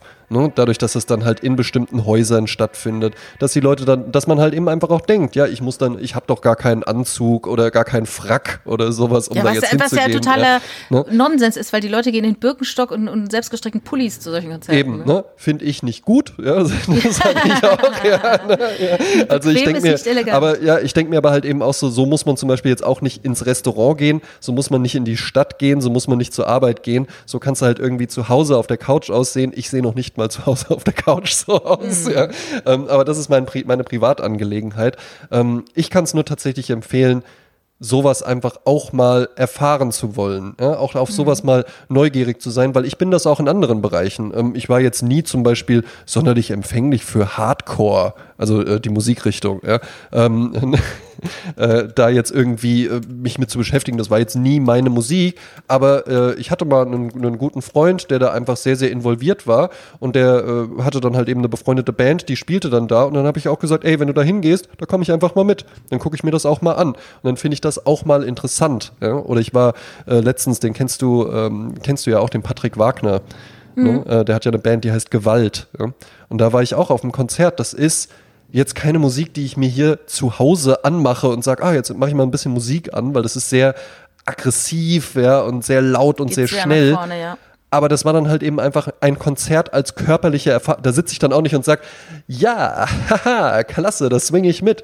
Das ist dann halt eben einfach mal interessant als Erfahrung. Und so kann halt eben auch neue Musik oder sowas dann, ne? Du kannst ja auch so eine John Cage-Geschichte äh, oder sowas anhören und das kann interessant sein. Ja? Und du kannst dann mhm. auch darüber zum Beispiel einfach neue Sachen kennenlernen, wenn du jetzt sowas nimmst wie Steve Reich oder so zum Beispiel, ne? Der äh, Minimal Music hat er geprägt mit, wie heißt der zweite, Philip Glass zusammen. Mhm. Da kommt ja ganz viel her. Wenn du dich für elektronische Musik interessierst, dann wirst du da auch was drin finden. Das ist halt jetzt nicht äh, äh, pumpender Techno oder sowas, aber da steckt, da ist das schon angelegt. Ne? Und das kann man dann einfach auch mal ganz interessant erfahren. Aber eigentlich wollte ich ja über einen Film reden. Ja. Jetzt hatten wir einen kleinen, kleinen Klassik-Exkurs tatsächlich noch. Ähm, 32 Short Films about Glenn Gould. Ja. Äh, worum geht's? Es ist ein Film von ähm, François Girard aus dem Jahre 1993. Ich habe äh, recht viele Filme aus den 90ern, merke ich halt eben auch gerade. Ähm, und es ist eine Mischung tatsächlich. Es sind 32 äh, Shortfilms, im Deutschen ist er, glaube ich, 32 Variationen über Glenn Gould. Ähm, Glenn Gould spielt natürlich irgendwo immer eine Rolle, aber ähm, wir erleben ihn einfach in ganz unterschiedlicher Weise. Wir haben äh, Mitschnitte von Konzerten, wir haben äh, Kurzfilme, wir haben äh, Animationen, wo einfach nur Musik animiert ist. Ja? Äh, wir haben Interviews mit äh, Weggefährten, ja, äh, verschiedenste Musiker, mit denen er was zu tun hatte. Ich glaube, seine Ex-Frau oder sowas kommt auch mal zu Wort, weil Glenn Gould einfach ein ganz interessanter Charakter auch war. Weil der irgendwann einfach beschlossen hat, ey, ich spiele zwar hier auf der ganzen Welt in den besten Konzerthäusern und immer ausverkauft und die Schlange noch ewig um drei Blocks, aber ich trete jetzt einfach nicht mehr live auf. Ich äh, ziehe mich jetzt zurück ins Studio, weil ich möchte halt eben einfach die Perfektion und das, wie ich mir Klang vorstelle, ja, der hat jetzt nicht selbst komponiert, der war tatsächlich äh, nur Interpret, wenn man so will, ähm, das, da, dafür brauche ich einfach eine geschützte Umgebung und die kann nur ein Aufnahmestudio sein. Das heißt, er hat sich irgendwann, ist er gar nicht mehr live aufgetreten, sondern hat sich nur noch darauf konzentriert, im Studio in stundenlangen Sessions immer wieder dasselbe einzuspielen, bis es seiner Meinung nach perfekt war. Ähm, das finde ich ganz interessant daran. Aber warum ist der Film hier auf der Liste? Weil der für mich tatsächlich einen Wendepunkt in meinem Leben markierte. Ja? Und zwar ähm, habe ich bis zu diesem Film Kino immer als etwas empfunden, was man in der Gemeinschaft erlebt. Ja, wo man zusammen hingeht. Ne? Man schlägt Freunden vor, hey, wollen wir nicht ins Kino? Oder Freunde sagen, hey, dann, dann kommt doch der und der Film, wollen wir da nicht zusammen hingehen? Und ich habe bis zu diesem Zeitpunkt wahnsinnig viele Filme verpasst, weil was passiert, ich interessiere mich einfach für Filme, ja, und was passiert? Alle Leute sagen immer, ah ja, hier in Wiesbaden gibt es Caligari, toll, toll, da müsste man viel häufiger hingehen. Und generell auch so Arthouse-Filme, ja, sag mir auf jeden Fall mal Bescheid, wenn du wieder gehst und sowas, ja, und dann macht man das und dann heißt es auch immer, ja, und klar, machen wir oder gucken wir nochmal, sag mir nochmal Bescheid und wenn es dann soweit ist, ach nee, ich glaube, ich habe heute jetzt doch nicht so Lust, hier irgendwie so einen äh, alten Schwarz-Weiß-Film mir anzugucken oder so. Und dann sitzt man halt schon da und dann geht man nicht hin. Und das war tatsächlich der allererste Kinofilm, in den ich einfach alleine gegangen bin. Ja? Mhm. In dem ich mich alleine dann, wo ich gesagt habe, ich sag hier von mir aus auch Freunden Bescheid, ey, ich gehe am Freitag ins Kino aber ich gehe da einfach, ich sage einfach, ich gehe dahin und die können sich mir dann anschließen oder die können es auch bleiben lassen. Ja? Und so war ich dann da alleine im Kino und es war komisch tatsächlich. Ja? Ich war, äh, glaube ich, 24 äh, oder sowas war ich da, ähm, schon oder erst. Ja?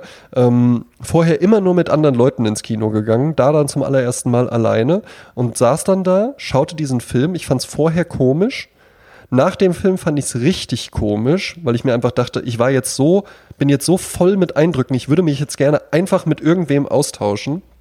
Und rief dann einen Freund an, ähm, der war an dem Abend unterwegs und meinte, wir sind da und da in der und der Kneipe, Kann, komm doch dahin. Und dann lief ich dahin und lief durch die Nacht in Wiesbaden voll mit diesen Eindrücken, ja, und fand den Weg nicht und Ach. begegnete dann einem, äh, hatte da jetzt auch kein Smartphone oder sowas dabei, wo ich nach dem Weg gucken konnte und schaute dann überall und fand nichts. Und dann ging da irgendwann ein Mann lang und dann meinte ich so, entschuldigen Sie, kennen Sie sich hier ein bisschen aus? Ja, ja. Äh, ich suche die und die Straße. Und dann meinte er, ah ja, das liegt bei mir auf dem Weg. Ja? Äh, da können Sie mich ein Stück begleiten. Dann habe ich gesagt, ah, das ist ja prima. Und dann meinte der, ich muss Ihnen aber sagen, äh, es kann sein, dass ich etwas schweigsam sein werde. Und da habe ich gesagt, aha, warum? Ja, ich komme gerade aus dem Kino ja, Ach nein. und ich habe einen Film gesehen, 32 Variationen über Glenn Gould und ich bin einfach so voll mit Eindrücken. Ich weiß nicht, ob ich mich jetzt unterhalten kann. Ja, das war ah, natürlich ja. auch entsprechendes Publikum. Da habe ich gesagt, wissen Sie was? Ich war auch in dem Film. Ja. Und dann sind wir bestimmt noch eine Stunde lang zusammen spazieren gegangen Ach, und haben uns über den Film unterhalten. Ja, das war ein älterer Herr tatsächlich, ja. ja. Aber äh, es war eine ganz, ganz tolle Erfahrung einfach, die ich nicht vergessen werde und äh, die dann wirklich bei mir das bewirkt hat, dass ich dann danach gesagt habe, ey, ich kann auch alleine ins Kino gehen. Ich muss da, mhm. ich muss da jetzt niemanden, niemanden zwingend mitnehmen. Ich kann das auch alleine machen. Mittlerweile mache ich sogar sehr, sehr gerne. Ja, ähm, gerade bei bestimmten Filmen, die genieße ich dann sogar lieber allein. Ähm, nehme auch gerne meine Freunde mit oder Freunde, falls hier jemand zuhört. Aber ja, wenn ähm, derjenige halt will, ne? Das wenn derjenige halt eben will. Aber ich zwinge niemanden mehr. Und das war tatsächlich ein ein tolles Erlebnis einfach dann auch, als ich dann noch diesen Mann da getroffen habe. Das war ja einfach auch ein witziger Zufall, aber es war vor allen Dingen einfach so dieses, dieser Moment zu merken, nee, ich, ich mache das jetzt für mich. Ja? Mhm. Und ich mache das auch nicht, um hier irgendwen zu beeindrucken. Ich möchte diesen Film gerne sehen. Ja? Mhm. Und es ist mir egal, ob jemand mitbekommt, was ich hier für clevere Filme gucke. Ja, mhm.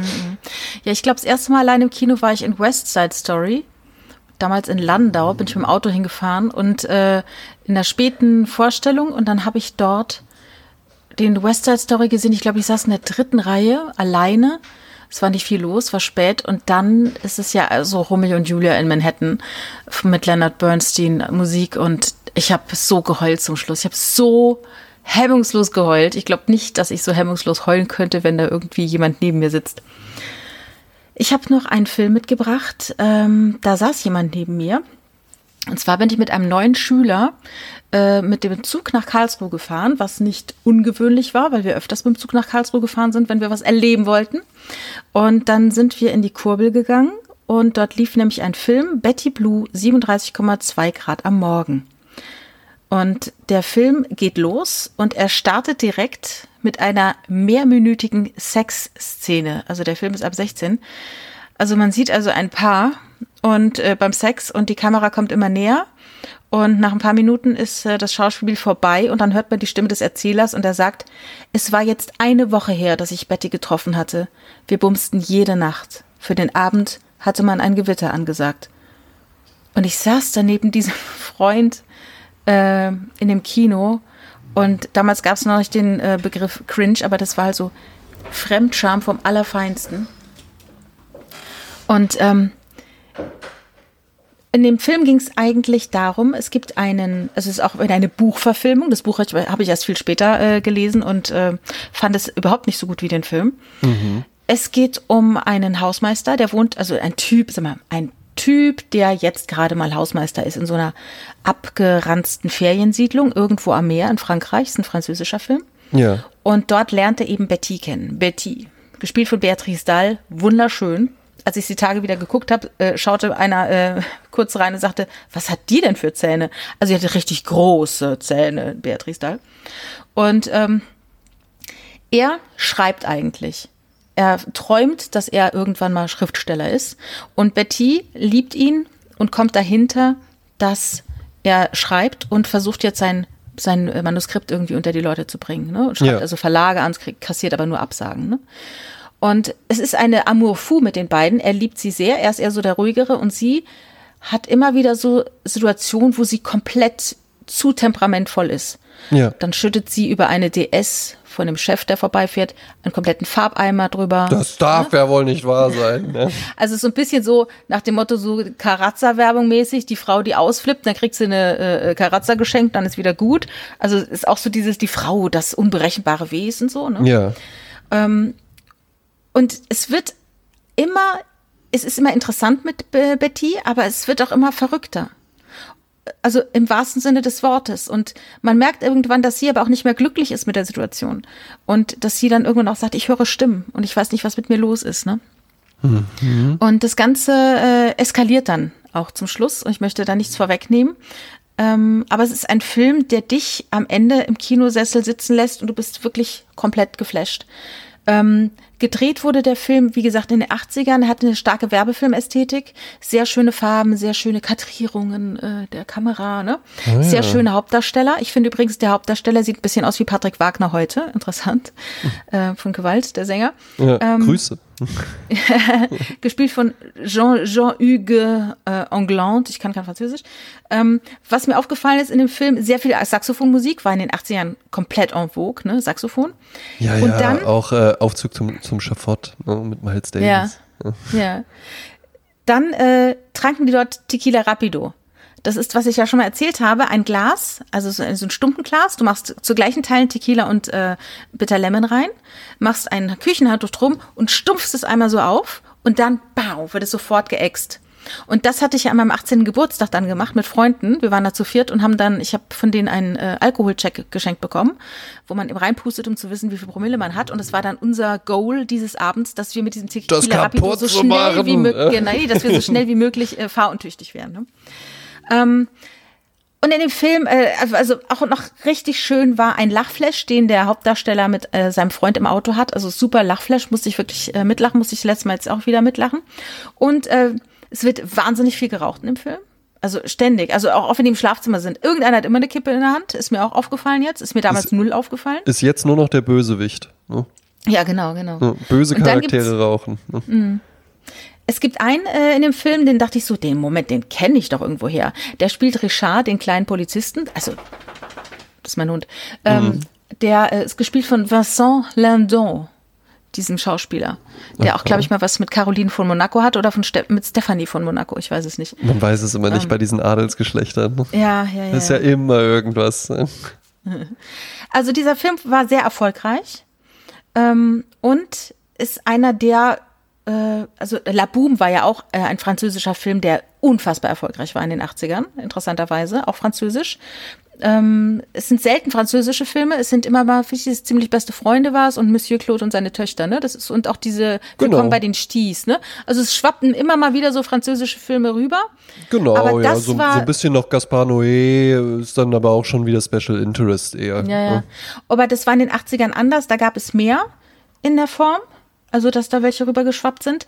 Aber das ist auf jeden Fall einer davon und er hat auch äh, Césars gewonnen und BAFTA Awards und so, ne? Äh, war sogar damals, äh, hat man überlegt, ob man äh, ihn äh, zu, äh, zu zum Oscar bringt. Mhm. Ne? Damals wird ja immer ein fremdsprachiger Film zum Oscar gebracht. Hast du, äh, genau, heute würde ich sagen, aus der heutigen Sicht, dass die Betty ein wirklich ein massives psychologisches Problem hat oder psychisches Problem hat und äh, ihr nicht geholfen wird. Ja. Und ich weiß nicht, inwiefern man damals davon schon wusste oder wie man das antizipiert hat als äh, Zuschauer. Ich war damals halt sehr jung, als ich den gesehen habe und konnte das nicht einschätzen. Ja. Äh, ich war einfach von dieser Tragik sehr berührt. Hast du den hab, jemals gesehen? Nein, habe ich noch nie gesehen. Finde ich Hast du davon schon mal gehört? Nein, auch noch nie von gehört. Das ist ja krass, ja. Wahnsinn. Weil in meinem äh, äh, äh, Umfeld ist es so praktisch so, ja, ja. Also das ist halt so, wie wenn du jetzt sagen würdest, äh, keine Ahnung, also irgendein so ein Standardfilm, wo jeder, jeder sagt, ja, klar hat man den gesehen. Sagst du nochmal den Namen bitte? Weil der war ja auch recht lang. Betty Blue, 37,2 Grad am Morgen. Hm. Nee, sagt mir nichts. Ja. Wahnsinn. Okay. Gut, dann hast du was äh, auf deiner Aufgabe. Vielleicht habe ich ihn auch im, im, französischen Original gesehen, da wird ja der Titel wahrscheinlich anders sein. Ja, also man kann ihn auch ab drei äh, Euro äh, ausleihen online. Also ist, ist streambar. Ja, wunderbar. Ja. Mhm. Sehr ja. schön. Ja. Ähm, du bist in Frankreich unterwegs. Ja. Ich wechsle jetzt in den asiatischen Raum. Endlich ein Film aus den 2000ern im Übrigen. Ja. Und zwar genau aus dem Jahr 2000. Äh, von Regisseur Wong Kar-wai. Ne? Mhm. Ähm, ein Film, den ich tatsächlich einfach mal irgendwann mitten in der Nacht aus einer Laune heraus, wo ich so dachte, ach ja, ja, komm, machst du den mal. Du hast jetzt irgendwie Lust auf so, so ein bisschen was, bisschen was, was so sich so gehaltvoll anhört. Komm, asiatischer Film ist schon mal nicht verkehrt, ja. Ähm, klingt ganz gut. Guckst du mal rein, schläfst ja sowieso gleich ein. Ähm, und dann blieb ich wach. Und zwar bis um drei Uhr nachts oder sowas, weil der Film mich so gefesselt hat mit seiner Atmosphäre, mit seiner, äh, mit seiner Liebe irgendwie, mit seinem, der hat mich emotional wirklich sofort gekriegt. Es ist eine Liebesgeschichte. Ähm, es geht um äh, äh, zwei Paare, ja, die ähm, äh, in ein Haus einziehen. Es ist wohl, äh, ich glaube, er spielt in, in, äh, in Hongkong. Ja. Soll er zumindest spielen, wurde woanders gedreht. Aber offiziell spielt er in Hongkong und da ist es wohl so, dass auch verheiratete Paare gerne sich keine eigene Wohnung leisten können, sondern dann wie ein WG-Zimmer einfach bei älteren Leuten sich mieten. Ja. Mhm. Und diese älteren Leute vergeben dann auch mehrere WG-Zimmer, sodass es auch durchaus möglich ist, dass dann mehrere Paare einfach in diesem Haus wohnen, auch wenn die dann irgendwie schon so Ende 20 oder Anfang 30 sind. Und äh, zwei Paare ziehen eben in diese Wohnung ein. Wir sehen aber von jedem Paar immer nur entweder die Frau oder den Mann. Ja? Also das heißt, wir sehen bei dem einen Paar sehen wir immer nur die Frau, der Mann wird immer nur von hinten gezeigt, angedeutet. Im anderen Fall sehen wir immer nur ihn ja? und sie wird immer nur irgendwie von hinten gezeigt. Sie geht dann arbeiten äh, oder der Mann ist auf Dienstreise oder wie auch immer. Ja? Und die anderen beiden begegnen sich dann irgendwann und verlieben sich ineinander. Und also die, die man nicht sieht. Ähm, die, die man nicht sieht, tatsächlich beginnen eine Affäre miteinander. Das ist ganz interessant daran. Die, die man sieht, merken irgendwie auch, da läuft doch irgendwie was bei den beiden, ja, wollen sich eigentlich gerne rächen, finden sich auch schon sympathisch und möchten gerne eine Affäre beginnen, können es aber irgendwie nicht. Ja. Äh, sie treffen sich dann immer wieder in einem äh, Hotelzimmer mit der Nummer 2037, äh, war es, glaube ich. Äh, so heißt auch tatsächlich die Fortsetzung von dem Film. Und ähm, die beiden berühren sich aber irgendwie nie. Ne? Sie sind immer, sie haben eine Anziehung zueinander, ja, sie sind irgendwie sehr romantisch miteinander, aber sie küssen sich nicht, sie berühren sich nicht, sie haben keinen Sex miteinander, ja, sie sind irgendwie einfach nur da, es sind zwei verlorene Seelen, zwei zurückgelassene von ihren Partnern, ja, ähm, die irgendwie einander gefunden haben, irgendwie auch einander Kraft geben, aber mehr wird irgendwie einfach nicht draus. Ne? Der Film ist gedreht in 75 Fragmenten? Also es sind keine, keine zusammenhängenden Szenen, es wird keine zusammenhängende Geschichte erzählt, sondern wir haben immer äh, so kleine, kleine Vignetten einfach nur, die aufgehen und dann blenden wir da wieder raus und dann blenden wir in die nächste Vignette rein. Dadurch ganz interessant gemacht. Ähm, spannend ist tatsächlich bei Wonka Wai, ähm, dass der nicht mit einem klassischen Drehbuch arbeitet, sondern irgendwo nur mit einer Idee von einem Film und dann mit den Schauspielern am Set improvisiert. Ach so, äh, was wie Klaus Dialo Lemke oder so. Mm, genau, ja, was die Dialoge angeht. Dadurch hat es ein sehr, sehr, was sehr, sehr Natürliches und gleichzeitig Künstliches auch, der Film. Ähm, die weibliche Hauptdarstellerin Maggie Chong, das ist einfach nochmal ein ganz netter, ähm, ganz nette Side-Information, trägt äh, wunderschöne Kleider, ne? so diese traditionellen asiatischen hochgeschlossenen Kleider mit so einem Stehkragen und so kleinen Ärmelchen, die dann aber recht kurz sind und so äh, schräg über die Brust verlaufen. Ähm, und sie trägt in fast jedem dieser Fragmente trägt sie ein anderes Kleid. Ja? Also äh, ah, ja. 75 Kleider wurden da extra angefertigt. Ach, Wahnsinn. Äh, die Musik ist von äh, Shigiro Umebayashi. Ne? Ist ein, äh, ein, asiatischer Komponist. Ähm, ganz, ganz tolles, ganz, ganz berührendes äh, Thema wirklich auf der Geige gespielt. Äh, hast du vielleicht auch schon mal gehört, das ist so könnte jetzt alles sein, aber mit der Geige kommt's ganz gut. Ja. Ähm, Dreharbeiten dauerten 15 Monate, was ja tatsächlich recht lang ist für so einen Film und äh, wurde dann auch in Cannes gezeigt und äh, durch diese Art, mit dem Film zu arbeiten. Also der fertige Film entsteht bei Wong Kar Wai dann meistens erst im Schnitt und das war noch äh, ah, eine ja. Woche vor der Premiere in Cannes, äh, wurde dann noch an dem Film fleißig drin rumgeschnitten. Man sagt sogar noch eine Stunde vor der Vorführung wurde auch noch daran gearbeitet. Ja. Ja. Ähm, die Rede ist äh, von dem Film In the Mood for Love. Und das weil die halt in der Stimmung sind für Liebe. Weil die, die in der Stimmung für passiert, Liebe sind, ne? ganz genau. Und mhm. das war wirklich ein Film, den habe ich, ich hatte es jetzt heute schon ein paar Mal, diesen Punkt, du machst einen Film einfach an, du hast gar keine Erwartungen. Ich hatte vorher noch nie von dem Film gehört, mhm. ja. Ehrlich gesagt, ich fand einfach das Bild irgendwie ganz gut und dachte mir so, oh, asiatisches Kino hat mir ja vielleicht mal was zu erzählen, wie intelligent man irgendwie ist und wie divers in seinem Filmgeschmack. Und der hat mich dann aber halt einfach sofort mit seiner Stimmung gekriegt. Es ist ein langsamer Film, sehr, sehr langsam, äh, wenig Dialog auch, ja, man muss auch äh, in the mood for this movie sein, tatsächlich. Mhm. Und an diesem Abend war ich es halt eben, obwohl ich eigentlich schon müde war. Ja, und auch dachte, mhm. ey, ich gucke jetzt hier noch eine halbe Stunde irgendwie rein, dann bin ich, dann schlafe ich bestimmt sowieso ein ähm, und wach dann morgen mit dem Notebook irgendwie auf, was neben das Bett gefallen ist oder so. Ne? Aber ähm, das war nicht so. Ich bin dann tatsächlich, ich bin dann sogar nochmal ins Wohnzimmer gegangen, weil ich den dann ganz bewusst gucken wollte und äh, ja, ist ein Film, der mich, der mich äh, wahnsinnig berührt, wirklich. Mhm. Und der, der richtig mhm. was in mir auslöst und, äh, und mich ganz, ganz tief erreicht irgendwie. Ja, ja, ja. oh, toll. Ich habe ihn nicht gesehen, aber ich werde mir jetzt mal anschauen. Ja, also kann ich, kann ich wirklich nur empfehlen. Ist ein, ein ja. ganz toll gemachter Film, wirklich. Ja. Mhm. Äh, bei mir war es auch so, der nächste Film, den ich gerne vorstellen möchte, den habe ich auch genauso kennengelernt. Ich kannte nichts von diesem Film. Und ich saß abends allein im Wohnzimmer, wohnte noch zu Hause. Und äh, der lief spät im Fernsehen. Mm, sehr und ich gut. Ich seppte ja. so rein und es war wohl, äh, heute weiß ich, ich muss ähm, nach zehn Minuten eingeschaltet haben. Ne, ich ja. habe heute natürlich auf Blu-ray und gucke mir regel, also tatsächlich den gucke ich mir auch wirklich regelmäßiger an, ah, ja. weil er eine Grundstimmung hat, die ich einfach wahnsinnig gut finde. Ähm, die Grundstimmung ist wieder stylisch auf eine Art und auch mystisch. Und das zieht sich so ein bisschen, wenn man jetzt guckt, äh, die Filme. Bei Krabbert war es so. Mhm. Es war, es war traurig, aber, aber schön schaurig, sage ich jetzt mal. Ja. Dann bei äh, Rocky Horror Picture Show, okay, das, der ist ja fröhlich und sehr laut. Ja. Okay. Ähm, Pretty in Pink, auch wieder eine, äh, jetzt eine weibliche Hauptdarstellerin. Fand ich lustig, das zieht sich so durch. Ja. Dieses, und dann hatte ich ähm, die äh, Betty Blue, wo es auch stylisch war, genauso mhm. wie bei mhm. Pretty in Pink, aber auch so dieses traurige, melancholische, aber auch wieder eine Frau als Hauptdarstellerin. Und das habe ich jetzt bei dem Film jetzt auch. Ähm, es ist schaurig schön ähm, und es handelt sich um den Film Rosemary's Baby. Ach ja, klasse. Und der Film, äh, da spielt eben Mia Farrow mit und John Cassavetes, auch ein ganz toller Filmregisseur. Der hat zum Beispiel Filme gedreht wie Eine Frau unter äh, Einfluss äh, und war auch der Ehemann von Gina Rowlands, dieser ja. Schauspielerin. Also diese beiden heißen äh, Rosemary und Guy Woodhouse, sind ein junges Pärchen und möchten gerne in ein schönes Haus ziehen in ja. Manhattan. Dieses Haus ist das Bramford House ist äh, im Dakota Building. Das Dakota Building ist am Central Park ein riesiger Komplex, in dem wahnsinnig viele reiche Leute wohnen und gewohnt haben, vor dem ich auch schon mal stand. Das ist das Haus, in dem auch John Lennon und Yoko Ono lebten und vor dem John Lennon erschossen wurde.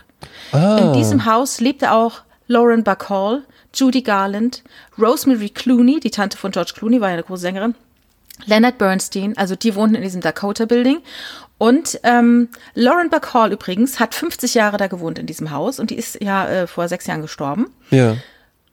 Da, die hatte neun Zimmer, drei Badezimmer und ein Blick auf den Central Park. Was glaubst du, wie viel wurde bezahlt für diese Wohnung von ihr? Im Monat? Oder nur sie hat sie gekauft? Jemand, der am Ende, als sie verstorben ist, äh, wie viel hat das Apartment, für wie viel hat es den äh, Besitzer gewechselt. Oh, in New York City mit so einer mit so einer Aussicht. Also du bist auf jeden Fall im Millionenbereich unterwegs. Ich sag, du bist im zweistelligen Millionenbereich unterwegs und ich sage 48 Millionen. Nee, äh, tatsächlich die Hälfte. 26 ah. Millionen Dollar. Also Schnapp, Schnapper eigentlich. Schnapper, Schnapper. Eigentlich Na Schnapper. gut, komm, dann nehme ich zwei. dann habe ich ja noch Geld über.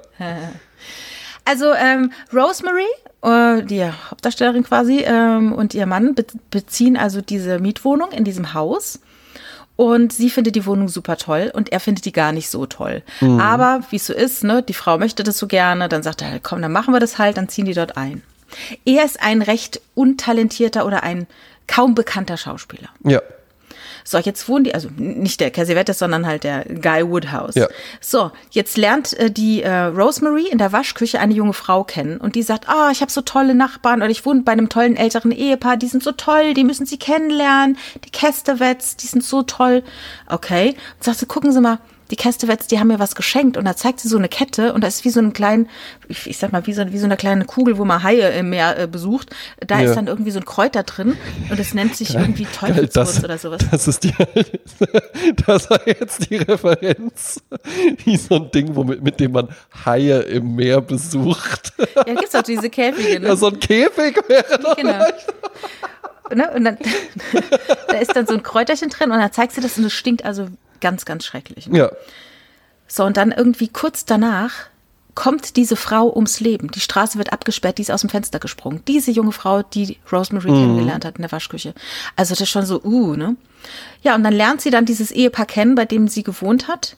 Und das sind dann quasi die Nachbarn und der Guy findet die ganz toll. Und er verbringt sehr viel Zeit dort bei denen in der Wohnung. Ja. Und ähm, Mia, also Quatsch, Mia, äh, Rosemary findet das alles sehr schräg, aber okay, geht darauf ein und dann passieren eben Dinge, die sehr seltsam sind. Und man glaubt so ein bisschen auch, dass die Rosemary so ein bisschen einen Verfolgungswahn hat oder verrückt wird.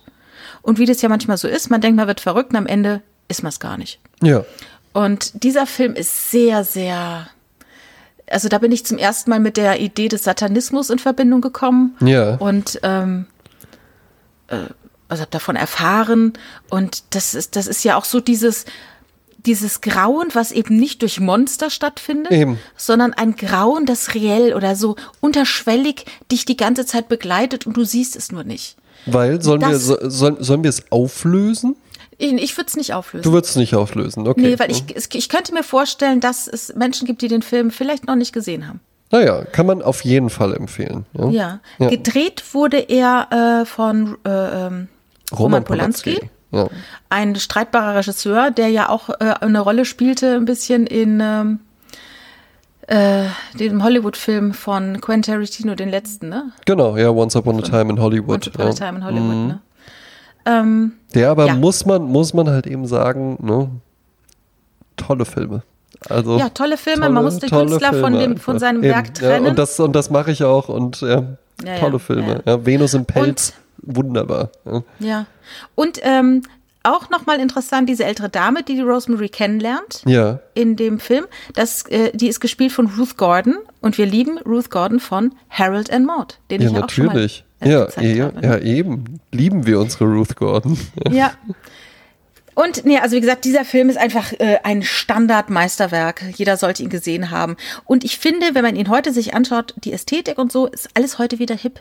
Das wäre heute alles wieder Instagrammable, ja? Es ja, ja, alles, ja, ja. Ähm, auch die Art, wie der, auch die Art, wie der gedreht ist. Das ist ja halt eben auch einfach die Sache. Wir hatten es ja eben auch über. Deswegen wird ja Beethoven noch aufgeführt.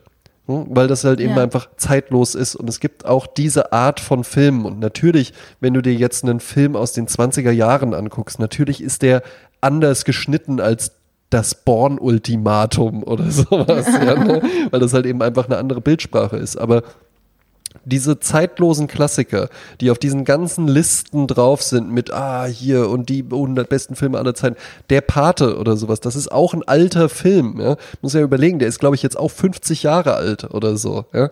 Den kannst du dir halt immer noch angucken, weil das einfach gut gemachte, zeitlose Filme sind. Und Rosemary's Baby hat halt eben natürlich nicht diesen Splatter, Grusel und, und total krasse Psycho-Nummer und sowas, aber der hat halt eben einfach ja, der hat auch dieses Gefühl, was du eben angesprochen hast, wo du dich so, wo du da sitzt und der löst so Beklemmungen aus und man denkt so, ah, was ist denn da los? Was ist denn jetzt mit ihr? Und die Leute sind so komisch so komisch freundlich zu ihr die ganze Zeit, hier stimmt doch irgendetwas nicht. Mm, irgendwas ist schief. Genau. Und, und das ist äh, übrigens ein, äh, auch wieder eine Verfilmung eines Buches von Ira Levin und das, äh, der hat das, äh, 67 rausgebracht und schon ein Jahr später wurde das verfilmt. Also das Stark. war auch so der, der meistverkaufte Horrorroman äh, der 60er. Ach, spitze. Das wäre es ja einfach. Einfach einen Roman mhm. schreiben ne? und dann wird er schön verfilmt. Ne? Ne? Ja, Kein Drehbuch Last schreiben. Christmas ne? komponieren und dann genau. nie wieder arbeiten. Und ne? dann schön abkassieren. Ja? Mhm. Das wär's. Ja? Ähm, äh, was, was auch noch wichtig war in diesem Film, äh, Mia Farrow hatte die Haare kurz und äh, daran ist Vidal Sassoon schuld. Das war dieser Pixie-Cut, der dort erstmalig groß äh, aufkam und wo alle Frauen dann, ob sie das Gesicht dazu hatten oder nicht, sich die Haare kurz schnitten. Ja, und das ist die Sache. Ja, ich mag ja Frauen mit kurzen Haaren, aber ähm, eben auch, weil die dann in der Regel einfach ein sehr hübsches Gesicht haben. ja. Weil, ne, Aber mit einem hübschen Gesicht kannst ne? du alles tragen, auch Glatze. Ne? Also. Ja, das stimmt, das stimmt. Na, das ist dann mhm. ehrlich gesagt nicht so unbedingt mein Fall, ja, aber ähm, der Kopf muss ja auch nicht mir gefallen. Ja, ja. Ne? ja. Nicht immer zumindest. Ja. Ähm, ein Kopf, der mir sehr, sehr gut gefällt. Ja, oh, äh, so, richtig, so richtige Radioüberleitung. Ne? ZDF-Überleitung. Ähm, äh, wir, wir nehmen einen, einen, einen Bogen zum Anfang. Ich sagte, ja, meine Eltern, die haben mir ja gar nichts mitgegeben an Filmen und sowas. Das stimmt ja natürlich nicht, denn eine Sache habe ich von meinem Vater und von meiner Mutter einfach mitbekommen und das ist eine äh, unbedingte Liebe, die ich mein ganzes Leben lang schon pflege, kultiviere und äh, wo ich in der glücklichen Situation bin, dass ich immer wieder mit Neuem versorgt werde. Ja? Ähm, es ist, glaube ich, tatsächlich die äh, äh, am längsten äh, anhaltende Filmreihe der Welt oder der Filmgeschichte auch. Ja? Ah, ähm, mit ja. den meisten Filmen überhaupt. Es ist auch wenn ich jetzt nicht so ein Aufreißer bin und sowas, tatsächlich ein Männerideal, was ich seit frühester Kindheit einfach gut finde, weil es ist also kultiviert, es ist smart, es ist gut angezogen. Ja. Ist es Sprezzatura vielleicht? Es ist viel Sprezzatura-Feeling halt eben auch einfach drin. Ja, es sind äh, schnittige Anzüge, es sind schnelle Autos, es sind ähm, äh, gute Dupont-Feuerzeuge, es ist geschüttelt, nicht gerührt. Ja, äh, die Rede ist natürlich von James Bond 007. Ja? Ähm, den ich einfach, also es gab zwei Fälle in meiner Kindheit, wo ich Fernseh gucken durfte, dann so abends oder sowas, ja. Ähm, das war einmal, äh, hatten wir auch mal in der Folge thematisiert, erst aus der Badewanne raus, rein in den Frottee-Schlafanzug und dann wetten das gucken, ja. Und der andere Fall war, es kommt James Bond im Fernsehen, ja. Mein Vater ein riesen James Bond Fan, meine Mutter auch ein riesen James Bond Fan. Wer will's ihnen verdenken? Bei den Filmen ist für ja jeden was dabei. Für jeden was dabei. Ja? ja? Für die Männer hübsche Frauen, coole Autos, äh, gutes Vorbild und sowas. Ja, für die Frauen dann irgendwie ein hübscher Mann. Auch wie toll der Roger Moore aussieht. Ja, und der Pierce Brosnan und dann machen die da immer so tolle Sachen und what a man, was für ein Gentleman. Dann es geht um die Welt. Man sieht was von der Welt. Ja, ne? weil da hat das nämlich stimmt, noch ja, ja Kids da hat nicht jeder schon eine Weltreise gemacht oder sowas, ja, oder ist mal rüber nach Neuseeland. Da hast du das halt bei James Bond angeguckt, dann waren die da halt irgendwie mal in Mumbai oder sowas. Ja, der ja. Dia de los Muertos, ne? Sie, wurde auch mal. Ja, ne? Gut, das ist jetzt einer, einer von den neueren. Ich mag ich tatsächlich. Ähm, äh, alle Filme sehr, sehr gerne. Wir haben ja hier zu Hause ein TV Now Premium Abo, wo ich ganz froh bin, weil da einfach alle James Bond Filme auch drin sind. Ich finde die neuen mit Daniel Craig, ähm, finde ich äh, richtig gut. Casino Royale vor allen Dingen finde ich super. Ähm, Skyfall, der ist ja so ein, äh, gilt ja so als äh, wirklicher Meilenstein nochmal finde ich auch gut. Ich finde aber auch äh, A Quantum of Solace finde ich auch gut. Das war halt damals ein Drehbuchautorenstreik. Das merkt man so ein bisschen daran, dass das Drehbuch ah, dann ja. hinten raus so ein bisschen Schwächen hat. Die Sache ist aber auch die, bei James Bond finde ich halt so gut und ich mag generell, ich liebe halt Spionage, Thriller, Agentenfilme. Das ist halt genau meine Welt einfach. Ich mag auch Mission Impossible total gerne. James Bond halt nochmal einfach mehr der Einzelkämpfer, ja, und so der, der Gentleman. Und es gibt vor allen Dingen einen Film, den kann ich immer, immer wieder gucken. Ja? Und das ist The Spy Who Loved Me, der Spion, oh. der mich liebte. Ein toller Titel halt eben auch. Mit ja. meinem Lieblings-Bond-Darsteller Roger Moore, ja, von 1977. Ja. Regie führte äh, Louis Gilbert. Noch nie gehört, spielt auch irgendwie bei Bond-Filmen einfach nie so eine Rolle. Genauso wie die Handlung auch eigentlich nie so eine Rolle spielt, weil es ist immer irgendwie, man weiß es, man kann es auch, das ist ja das Geile bei Bond-Filmen, man kann dann eigentlich gar nicht so genau sagen, worum geht's denn da. Ähm, der Spion, der mich liebte, ich möchte euch einfach nur mitnehmen, wie die Anfangssequenz ist, weil das Tolle bei äh, Bond-Filmen ist ja halt eben auch, vor dem Titel kommt immer noch mal so eine Szene, die uns zeigt, ah, es ist ein Bond-Film, ja, wo er vorkommt und direkt irgendein Problem löst. Ähm, es geht hier los, wir sind in einer ähm, in einer verliesartigen, ähm, äh, äh, in einem verliesartigen Schlafzimmer, ein burgartiges Schlafzimmer und eine äh, junge hübsche Russin und ein äh, stark behaarter russischer Mann räkeln sich auf einem Bärenfell im Bett. Ja, äh, offensichtlich gerade Keine wird ja Sex immer nur angedeutet. Ja, ja, jetzt pass mhm. auf, jetzt wird's nämlich ganz modern. Ja, ähm, und mhm. dann kommt halt eben der Ruf, ähm, ja, hier Agent, Agent äh, Slotivots, Sie werden gebraucht, mhm. Sie müssen sofort kommen und man denkt halt natürlich nicht irgendwie so, oh, oh, oh, jetzt der Mann zieht sich jetzt an und alles. Falsch gedacht, ja. Sie ist hier die Top-Agentin auf sowjetischer Seite. Damals ja auch noch super. Da war doch alles gut, weißt du? Westen, Westen gegen Osten einfach nur. Klares Schwarz Feindbild, Kanisterköpfe auf der einen Seite, äh, galante Gentleman auf der anderen Seite, ja, und dann gib ihm, ja. Ähm, sie dann also los. Er ist dann aber auch äh, in Mission unterwegs, also der russische Mann, ja, ähm, und begibt sich auf einen Bergschnitt. Wir sind in einer Berghütte, ja. Roger Moore, ja, mit einer hübschen blonden Frau auf einem Bärenfell vor einem Kamin, dann bekommt Ach, der. Sind wir nicht alle gleich? Dann bekommt der ein Fax auf eine Uhr. Also da kommt halt so, ein Papierstreifen, da kommt ein Papierstreifen aus der Uhr raus, dem entnimmt Nein. er dann, oh, oh, oh, ich bin hier in Gefahr, ich muss sofort los. Hat dann Schnitt plötzlich einen grellgelben Ganzkörper-Skianzug an ja, ne, und macht sich dann auf den Weg, fährt dann da direkt mit Skiern aus der Skihütte raus. Ja die blonde Frau natürlich eine Verräterin, gibt dann den Tipp, er ist jetzt unterwegs, schnappt ihn euch. Ah. Ja. Ähm, dann sind da halt eben die russischen Agenten, verfolgen ihn dann auf Skiern. Das heißt, wir haben direkt eine Verfolgungsjagd auf Skiern. Ja. Er hat dann natürlich auch noch eine Knarre im Skistock mit drin. Ja. Das heißt, er schießt aus dem Skistock raus, während er rückwärts diesen Berghang im Powder, ähm, im Powderhaus Schnee runterfährt. Ja. Ähm, besiegt natürlich alle, kommt nicht zu Schaden. Ja. Ähm, und entwischt dann wirklich seinen Verfolgern mit einem sensationellen Bassjump. Ja, und äh, ich habe es mir aufgeschrieben. Ähm, es war tatsächlich der Bassjump, der von Rick Sylvester durchgeführt wurde und der lange, lange Zeit äh, da tatsächlich den Rekord im Bassjumping hielt. Der ging nämlich 1100 Meter tief. Und das Spannende Ach. ist, als sie das gedreht haben mit diesem Stuntman, ne, er fährt dann da runter und hat dann ja einen Fallschirm eigentlich dabei. Ja, und als der Stuntman das gedreht hat, ging der Fallschirm Erst nicht auf. Deswegen ist er Ach, so tief gefallen, ja. Und dann Ach, haben die natürlich, er ging ja dann doch noch auf und dann haben die hinterher gesagt, ja, bestens.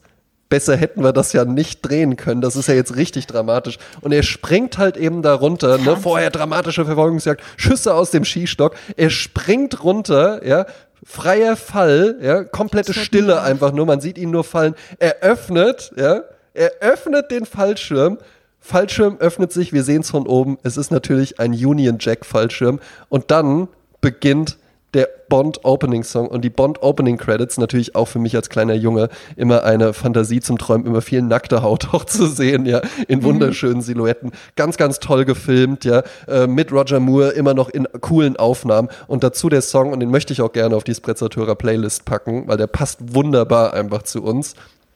Es ist die von dir nicht so gemochte, Carly Simon mit Ach doch. The Spy Who Loved Me. Does Nobody Does It Better, richtig. Ja. Äh, das Besondere tatsächlich an dem Film ist, ähm, im Gegensatz zu fast allen anderen Bond-Filmen, ähm, basiert Der Spion, der mich liebte, nicht auf einem Buch von Ian Fleming. Es gibt zwar auch einen Roman, der The Spy Who Loved Me heißt, ähm, der taugte aber irgendwie nicht als Story, sodass dann einfach da nur der Titel genommen wurde. Also haben wir da auch die Einblendung tatsächlich ähm, äh, äh, Title äh, bei Ian Fleming. Ja? Ian Fleming ja ansonsten der Autor von den äh, äh James Bond Romanen. Ähm, ja, ich bin ein Riesenfan tatsächlich. Ich habe alle bestimmt schon 20 Mal locker oder so gesehen. Ähm, worum geht's da weiter? Äh, es ist an sich nicht so wichtig, aber wir haben noch ein paar Highlight-Szenen einfach, die man mal beschreiben kann. Äh, es gibt ein App, äh, ein Lotus Esprit, ähm, mit dem James Bond dann ins Wasser vor seinen Verfolgern, ein weißer Lotus Esprit, ganz, ganz flach gehalten, richtig coole Karre, äh, mit dem fährt er dann ins Wasser, sinkt dann nach unten und dann, äh, ah, das gibt's ja nicht. Das Auto ist auch ein U-Boot. Ja, dann fährt er halt eben damit durch die Gegend. Und dann gibt's eine Szene, dann äh, siehst du halt so einen Strand und von weitem nähert sich dann halt eben dann dieser Lotus Esprit aus dem Wasser. Und man denkt natürlich erstmal so, ein Hai und alle schreien, alle schreien. Und dann fährt er da aber halt eben einfach so mit dem Auto raus. Und wenn dann halt alle das so realisieren, so am perfekten Moment kommt dann halt wirklich dieses James Bond Thema, weißt du, dieses und dann macht er halt eben noch so das Fenster runter und hat dann da noch so einen Fisch drin, den er dann noch so rausschmeißt und so, ja. Das ist halt eben das Geile an den 70er Jahre Bonds mit Roger Moore die sind auch echt witzig.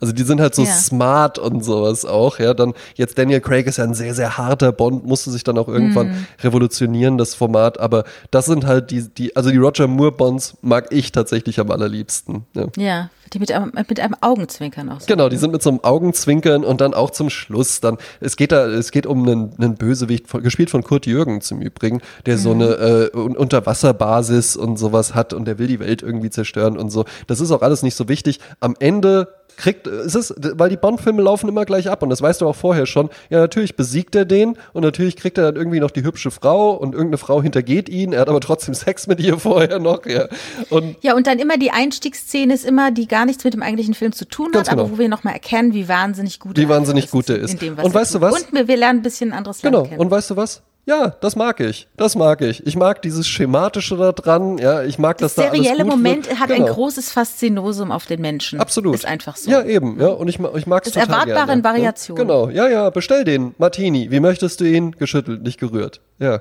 Hm. Bitte, diesen Satz möchte ich hm. gerne hören und ich möchte auch, dass ihr dann zum Schluss da äh, aus dieser Unterwasserbasis ähm, irgendwie, während die explodiert, taucht er halt eben mit so einem U-Boot auf und dann machen die natürlich vom, äh, vom MI6, machen die dann das Ding auf und sagen so, äh, Bond, Bond, sind Sie da? Und dann liegt er da schon halt so halbnackt irgendwie mit so einer Frau in, diesem, in dieser Rettungskapsel drin, so, äh, ja, äh, ich habe hier noch was zu erledigen und macht dann wieder zu, Abspann, Ende, ja, mehr brauche ich nicht, ja. Und im nächsten Film ganz ich, genauso, dann halt im Weltall oder sowas. Ja. ja. Ähm, ich habe auch noch äh, einen Song für die Liste. Und äh, zwar sind natürlich diese fünf Filme, da gibt es ja einige Songs bei der Rocky Horror Picture Show oder ähm, auch bei Betty Blue, wunderschönen Soundtrack dazu. Ja. Ähm, bei Rosemary's Baby gibt es auch etwa, wo Bia Farrow singt. Äh, aber ich habe mich entschieden für einen Song aus Pretty in Pink. Und zwar für den Song zu dem Ducky, aka John Cryer, sing, äh, tanzt ja. in diesem Plattenladen. Und zwar ist das der Song von Otis Redding, Try a Little Tenderness. Sehr schön. Ja. Hm. Aber hast du nicht noch einen Film? Nee, ich habe Ach, du hast angefangen. Ja, stimmt ja. Ja, ich habe angefangen. Sehr schön. Und wir bestellen uns jetzt schön einen geschüttelten und nicht gerührten Martini. Ja, wunderbar. Ja, damit kann man nämlich ganz toll den Abend eröffnen. Ja? Und nächste Woche Machen wir einfach noch fünf, ne? Machen wir einfach weiter. Ja, prima. Und dann bitte zwei dann? Martini geschüttelt und gerührt. Ja. So und straight, no chaser. Ja. Ohne Gemüse. Tschüss dann.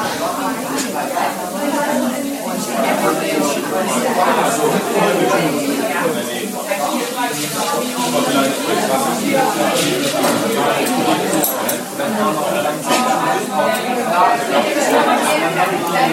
you.